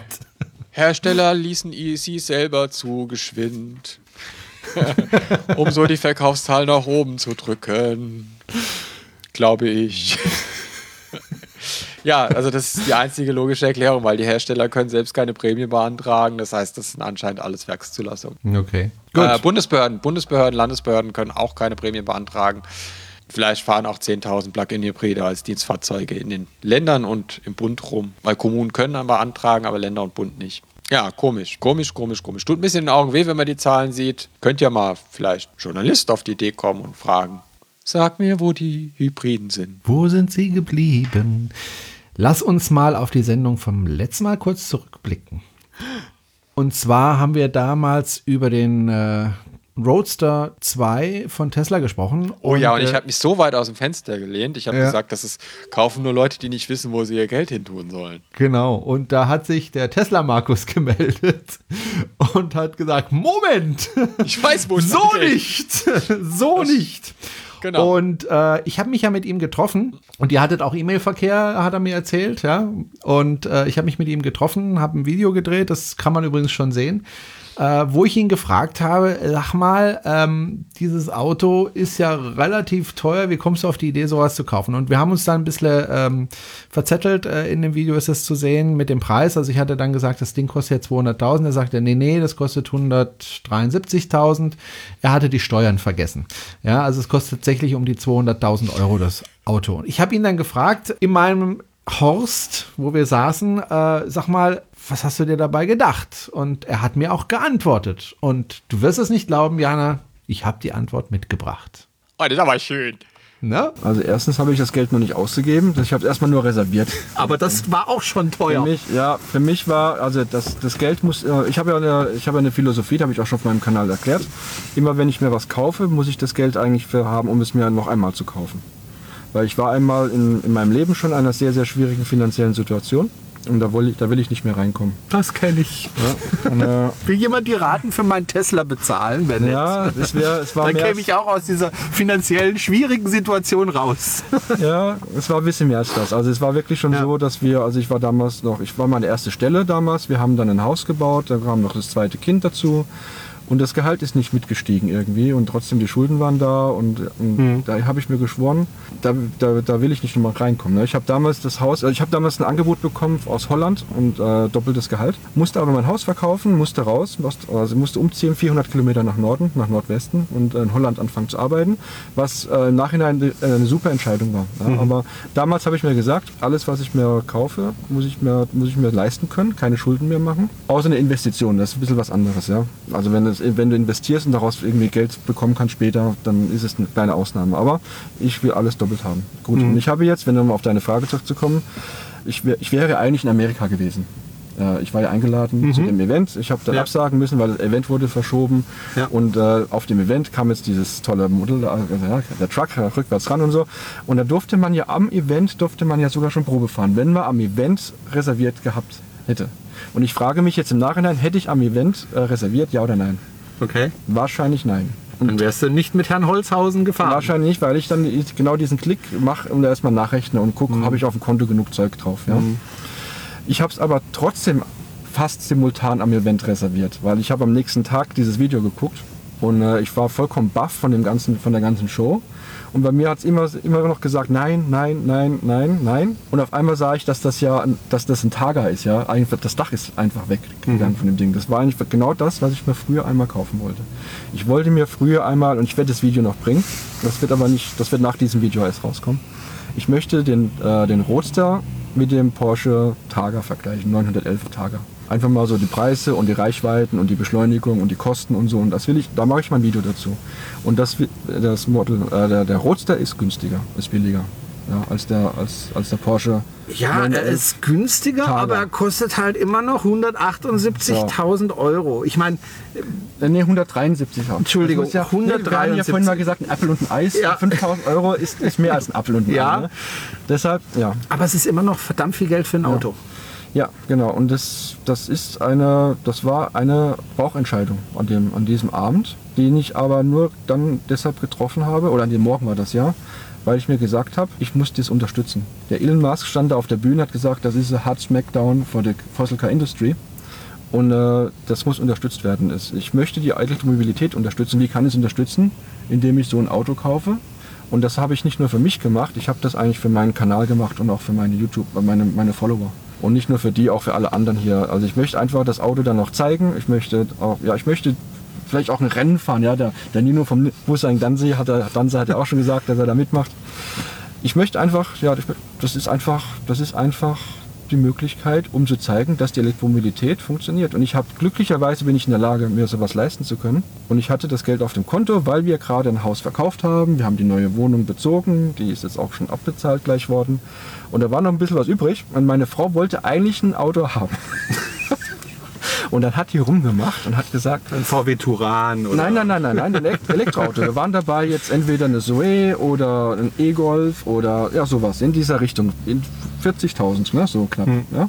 Und das Geld lag einfach auf dem Konto. Und ich habe das noch reserviert für ein E-Auto, noch ein zweites, als Kleinwagen. Ne. Und die hat so rumgemacht, da hat, das hat ihr nicht gefallen, jenes nicht. Und da passt der Hund nicht rein, das ist zu groß, das ist zu klein. Sag ich, okay, nicht mal nachdenken, wir behalten jetzt den Mikra, der steht da.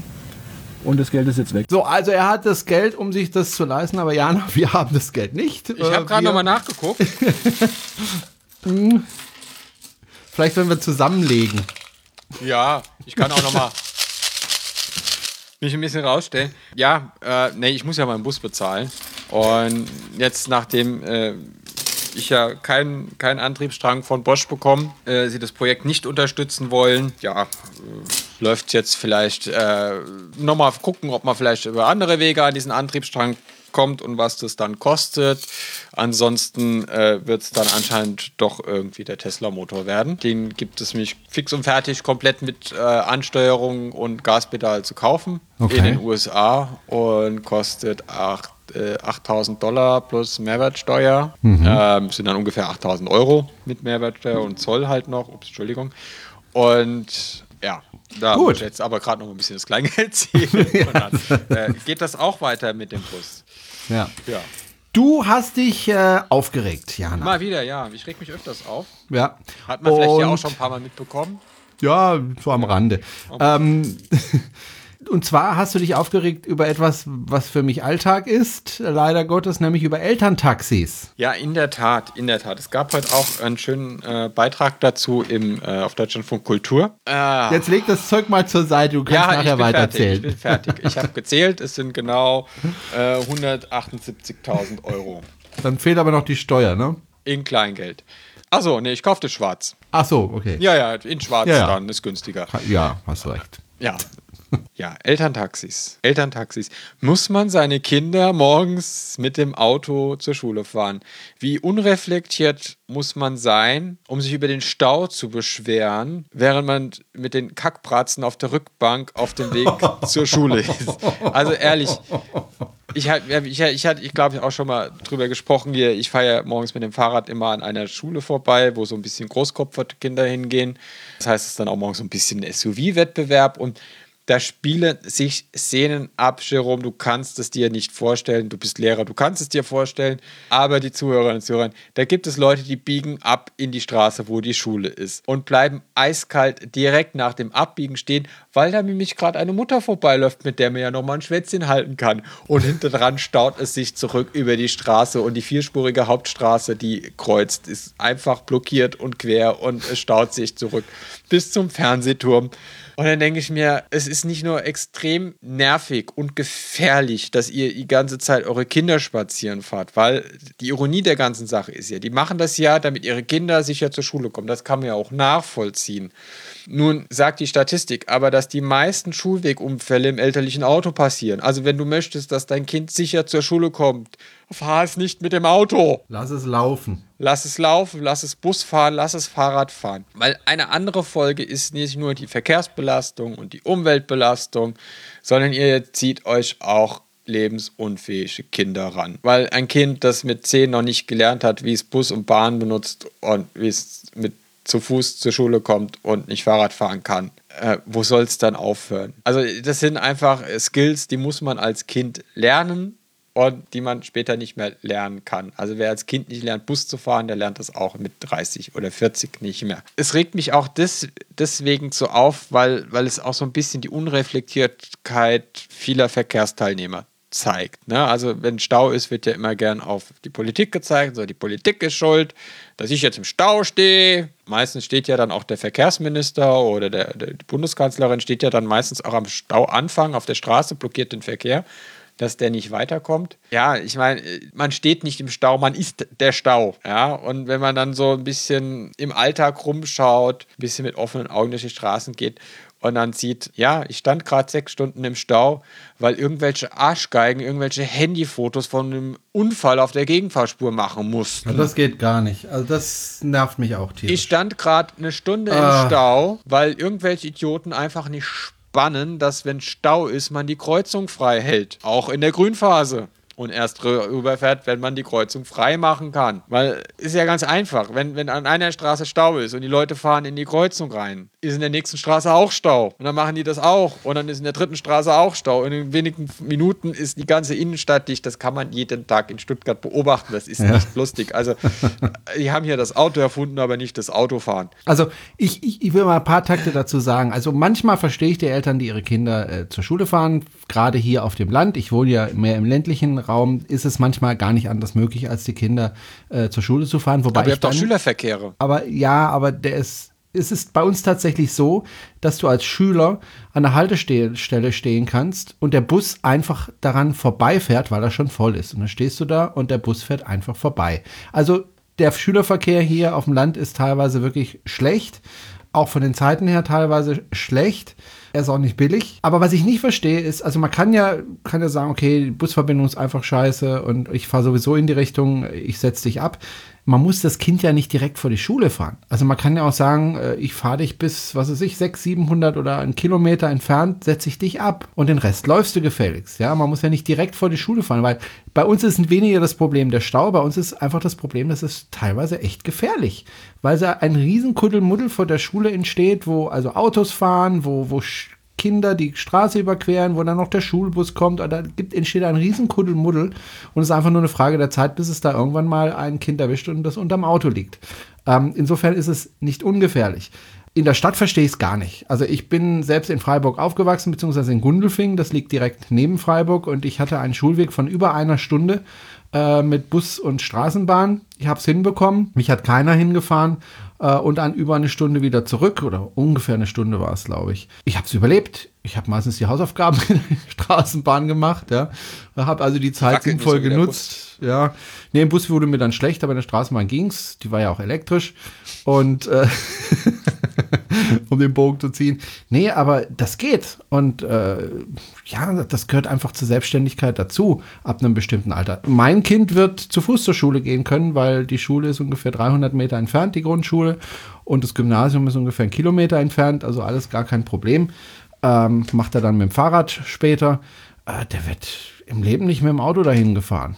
Also das, das geht gar nicht. Also, aber ich verstehe es bei manchen, verstehe es schon hier auf dem Land, dass sie es machen. Aber Ja gut, ich gesagt, sprach, ich sprach ja gerade von, Ja, von, von der Stadt, Stuttgart. genau. Ja, genau. Ja. Da hält eine U-Bahn hält direkt Ja. vor der Schule. Ja, also das kapiere ich nicht. Aber ja, man muss ja nicht alles verstehen. Man muss nicht alles verstehen, aber ich will mich trotzdem darüber aufregen und ich will Ja. sagen, Leute, lasst, hört Lass auf mit dem. Mist. Ja. Fahrt nicht, äh, und dann ist auch noch Feinstaubalarm und die machen es trotzdem. Und am Ende beschweren sich, ach, jetzt gibt es auf einmal Fahrverbote. Das, das, das war ja, das ist ja eine Enteignung und hm, das war mit gar nicht zu rechnen. Nein, wir reden nur seit vier Jahren darüber, dass wenn ihr euch nicht an die freiwilligen Fahrverbote haltet, dass es verpflichtende Fahrverbote gibt. Ja.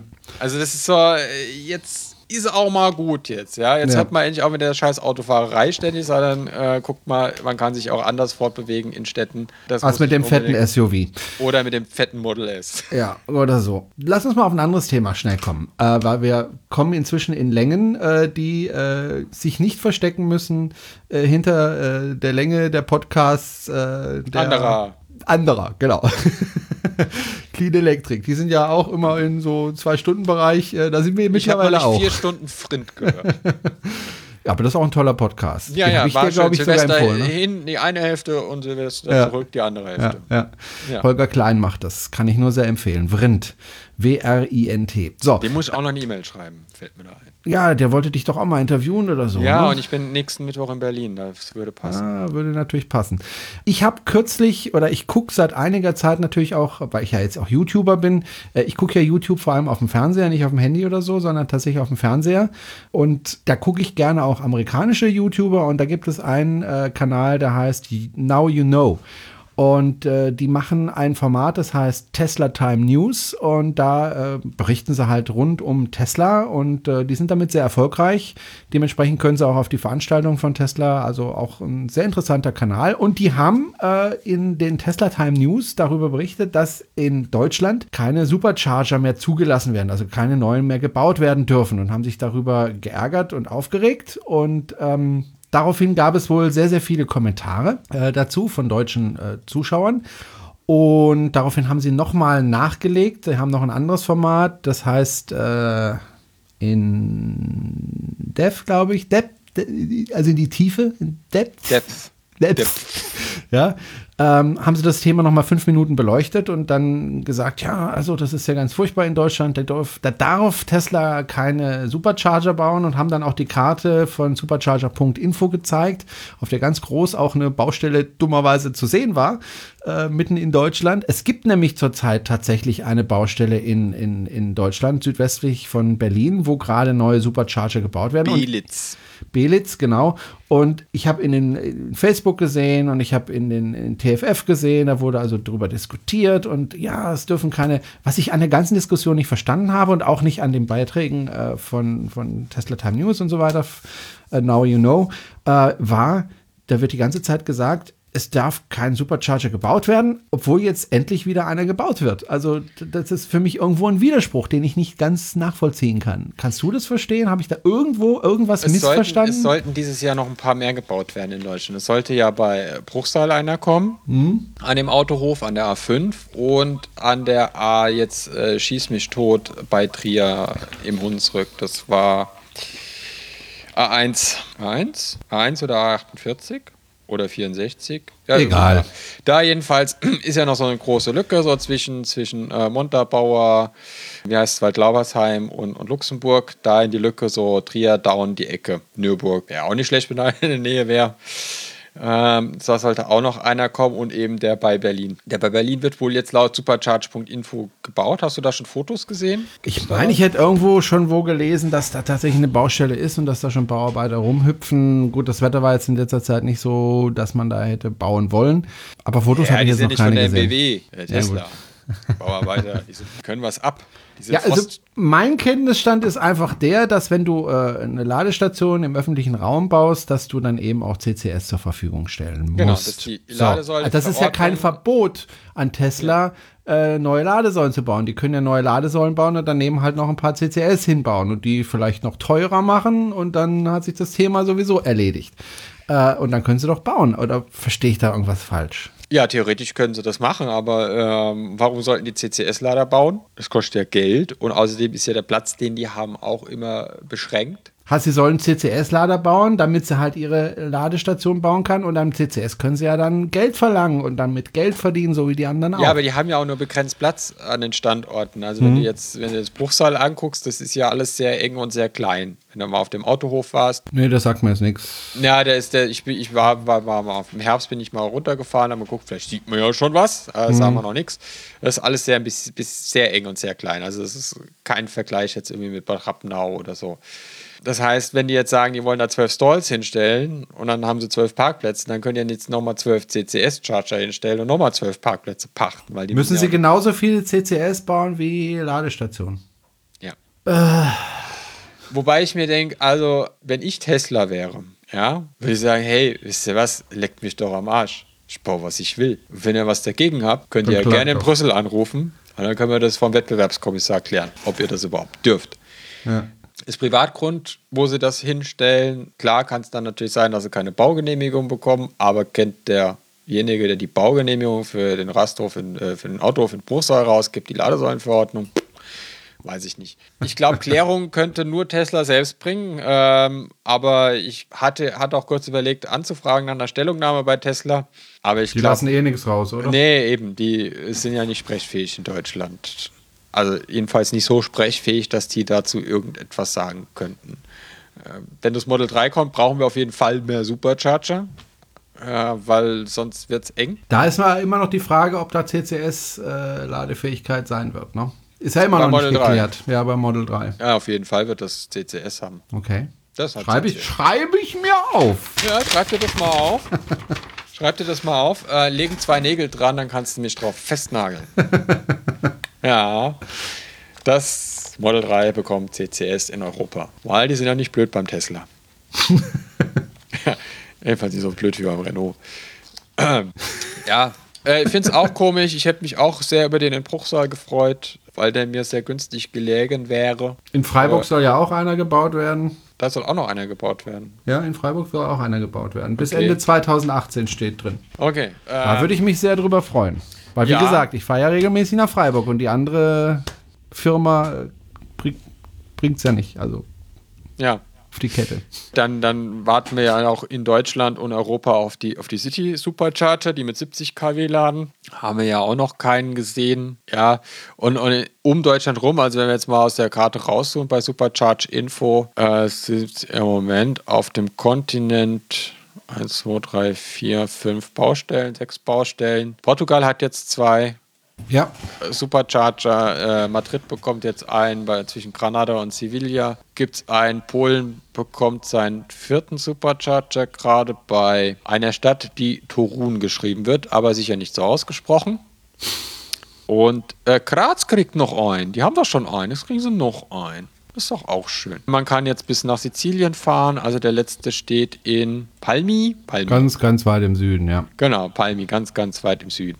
Äh, nicht weit von Chile. Ja. Also es wächst und wächst und wächst. Das Supercharger-Netz, äh, wenn man eine Fähre von Italien nach Jordanien kriegt, ne, kriegt man nicht, weil da ist mich Israel dazwischen. In Jordanien gibt es vier Supercharger und in den Arabischen Emiraten gibt es drei. Was man halt noch nicht kann äh, per Supercharger ist nach Griechenland fahren. Das finde ich bisher so das Bedauerlichste. Ich würde gerne mal mit dem Tesla nach Griechenland fahren, aber Montenegro gibt es nichts, Albanien gibt es nichts, Mazedonien gibt es nichts und Griechenland selber gibt es auch nichts. Ja, aber der jetzt. Moritz, der Moritz war ja mit einem Bekannten im Tesla in Griechenland. Ja, es geht schon, aber nicht über mit- Supercharger. Mit, ja, aber mit Chademo geht's wohl. Ja, aber das mache ich halt ungern, weil, ja, Ja, die hatten auf der Rückfahrt, wurden sie auch abgeschleppt. ja, siehst du? da lief dann alles irgendwie nicht mehr so nach Plan und sie mussten schnell eine Ortschaft Also, verlassen. es, man, man muss wirklich sagen, als, als ich jünger war, war es mir egal, wenn, also da war ich abenteuerlustiger, sage ich mal. Also ich bin ja auch schon mit dem Twizy über den Schwarzwald gefahren und du weißt, Ladesituation im Schwarzwald ist, äh, ja, nicht so ganz toll, wobei äh, einzelne Energieanbieter jetzt einiges gemacht haben, aber damals war es also wirklich, da bin ich wirklich mit dem letzten Kilometer irgendwie angekommen. Aber ich, ich habe keine Lust mehr darauf. Ich will eine einigermaßen Sicherheit haben. Weil wenn du ein Kind, äh, fünfjähriges dabei hast und eine Frau, äh, willst du einfach nicht irgendwo in der Pampa stehen bleiben. Das willst du dann einfach nicht mehr. Ja? Also wenn du alleine unterwegs bist, ist das eine Sache, aber wenn du da mit einem kleinen Kind unterwegs bist, ist das eine andere Sache. Finde ich jedenfalls. Insofern fahre ich mit dem Tesla im Moment nicht nach Griechenland, solange es halt nicht auf dem Weg dorthin Supercharger gibt. Die sollen ja gebaut werden, aber bisher Moment, irgendwas, äh, Jerome hat mal gerade, irgendwas stimmt mit der Verbindung nicht. Ich höre die ganze Zeit nur mi, mi, mi, mi, mi, mi, mi, mi, mi, mi, mi,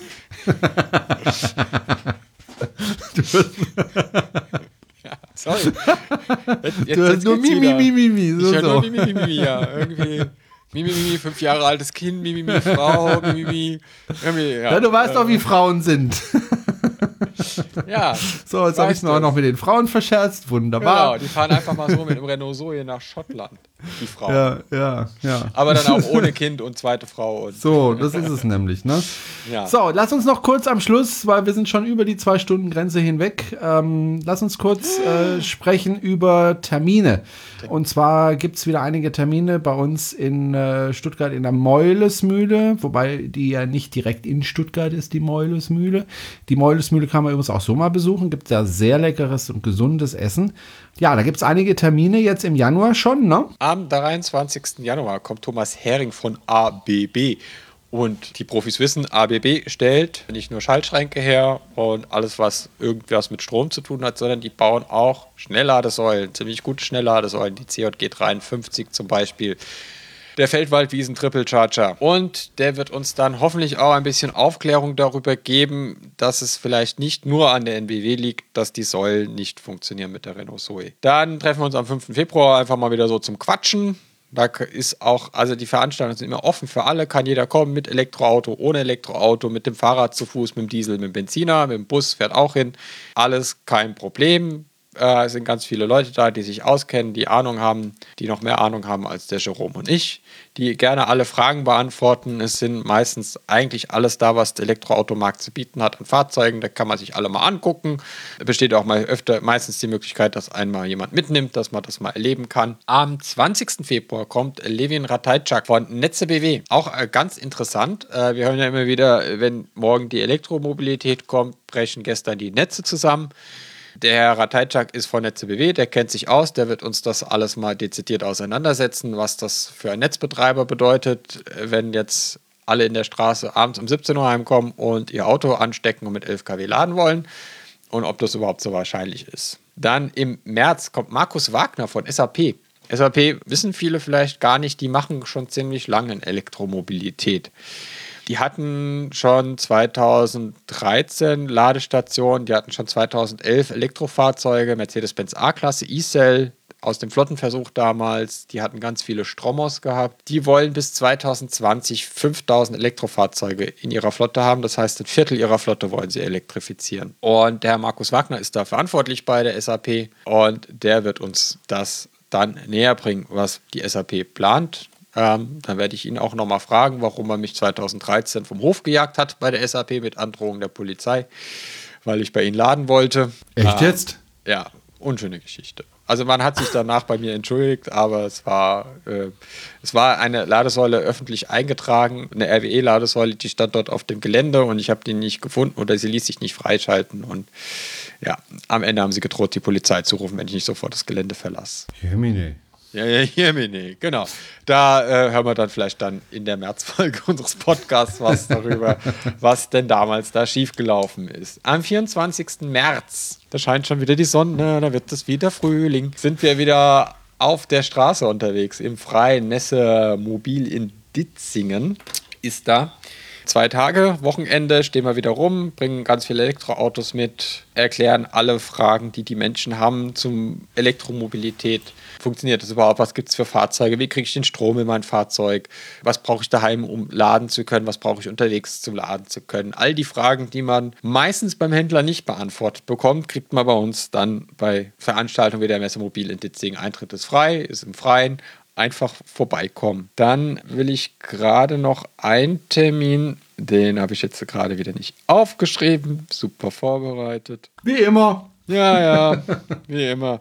Also wenn der, wenn der Jerome das hier nicht machen würde, würde hier gar nichts laufen.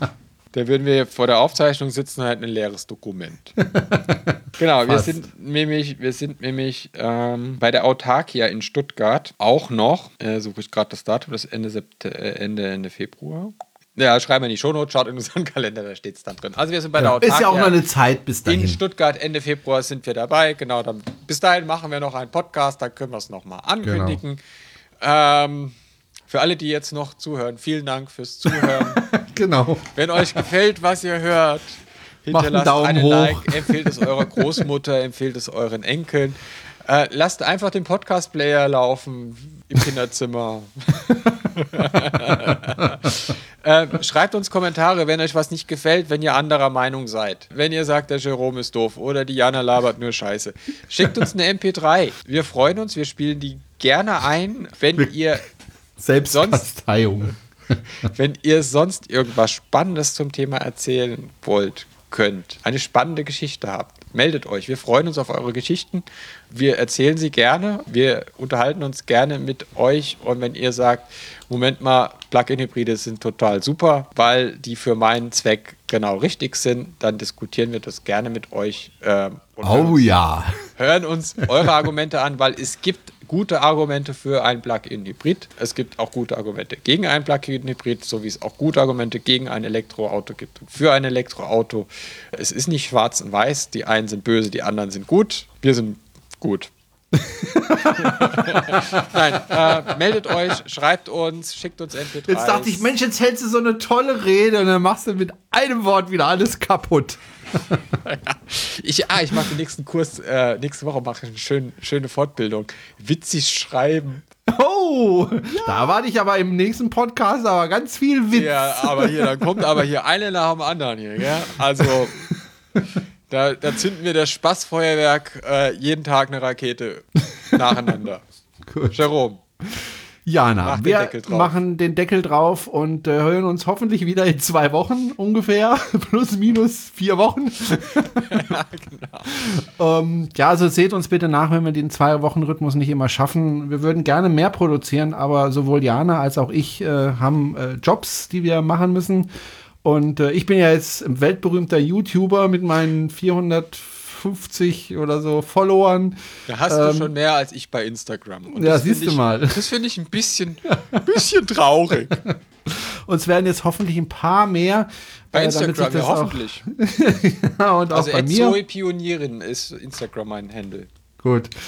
Und ähm, ja, wir hören uns wieder in spätestens hoffentlich zwei Wochen. Und äh, bis Mit dann viel dahin, mehr Followern. ich sag dann Bei mal, YouTube, viel mehr Follower bei YouTube und bei Instagram. Viel, ja, hoffentlich. Wir werden darüber berichten. mal gucken, wie viele Follower du dann dazu gewonnen hast und wie viele ich. Mal sehen, wer gewonnen hat. Ich hab da Ahnung. Mach's gut. also, mach's gut, Jana, und bis zum nächsten Mal. Dankeschön fürs Zuhören, empfehlt uns weiter und äh, ja, immer knitterfreie Fahrt. Tschüss! Sagst du nicht Tschüss, Jana? Okay. Tschüss. Nein, vergiss es. das schneidest du einfach ab. Ich habe ja vorher schon Tschüss gesagt.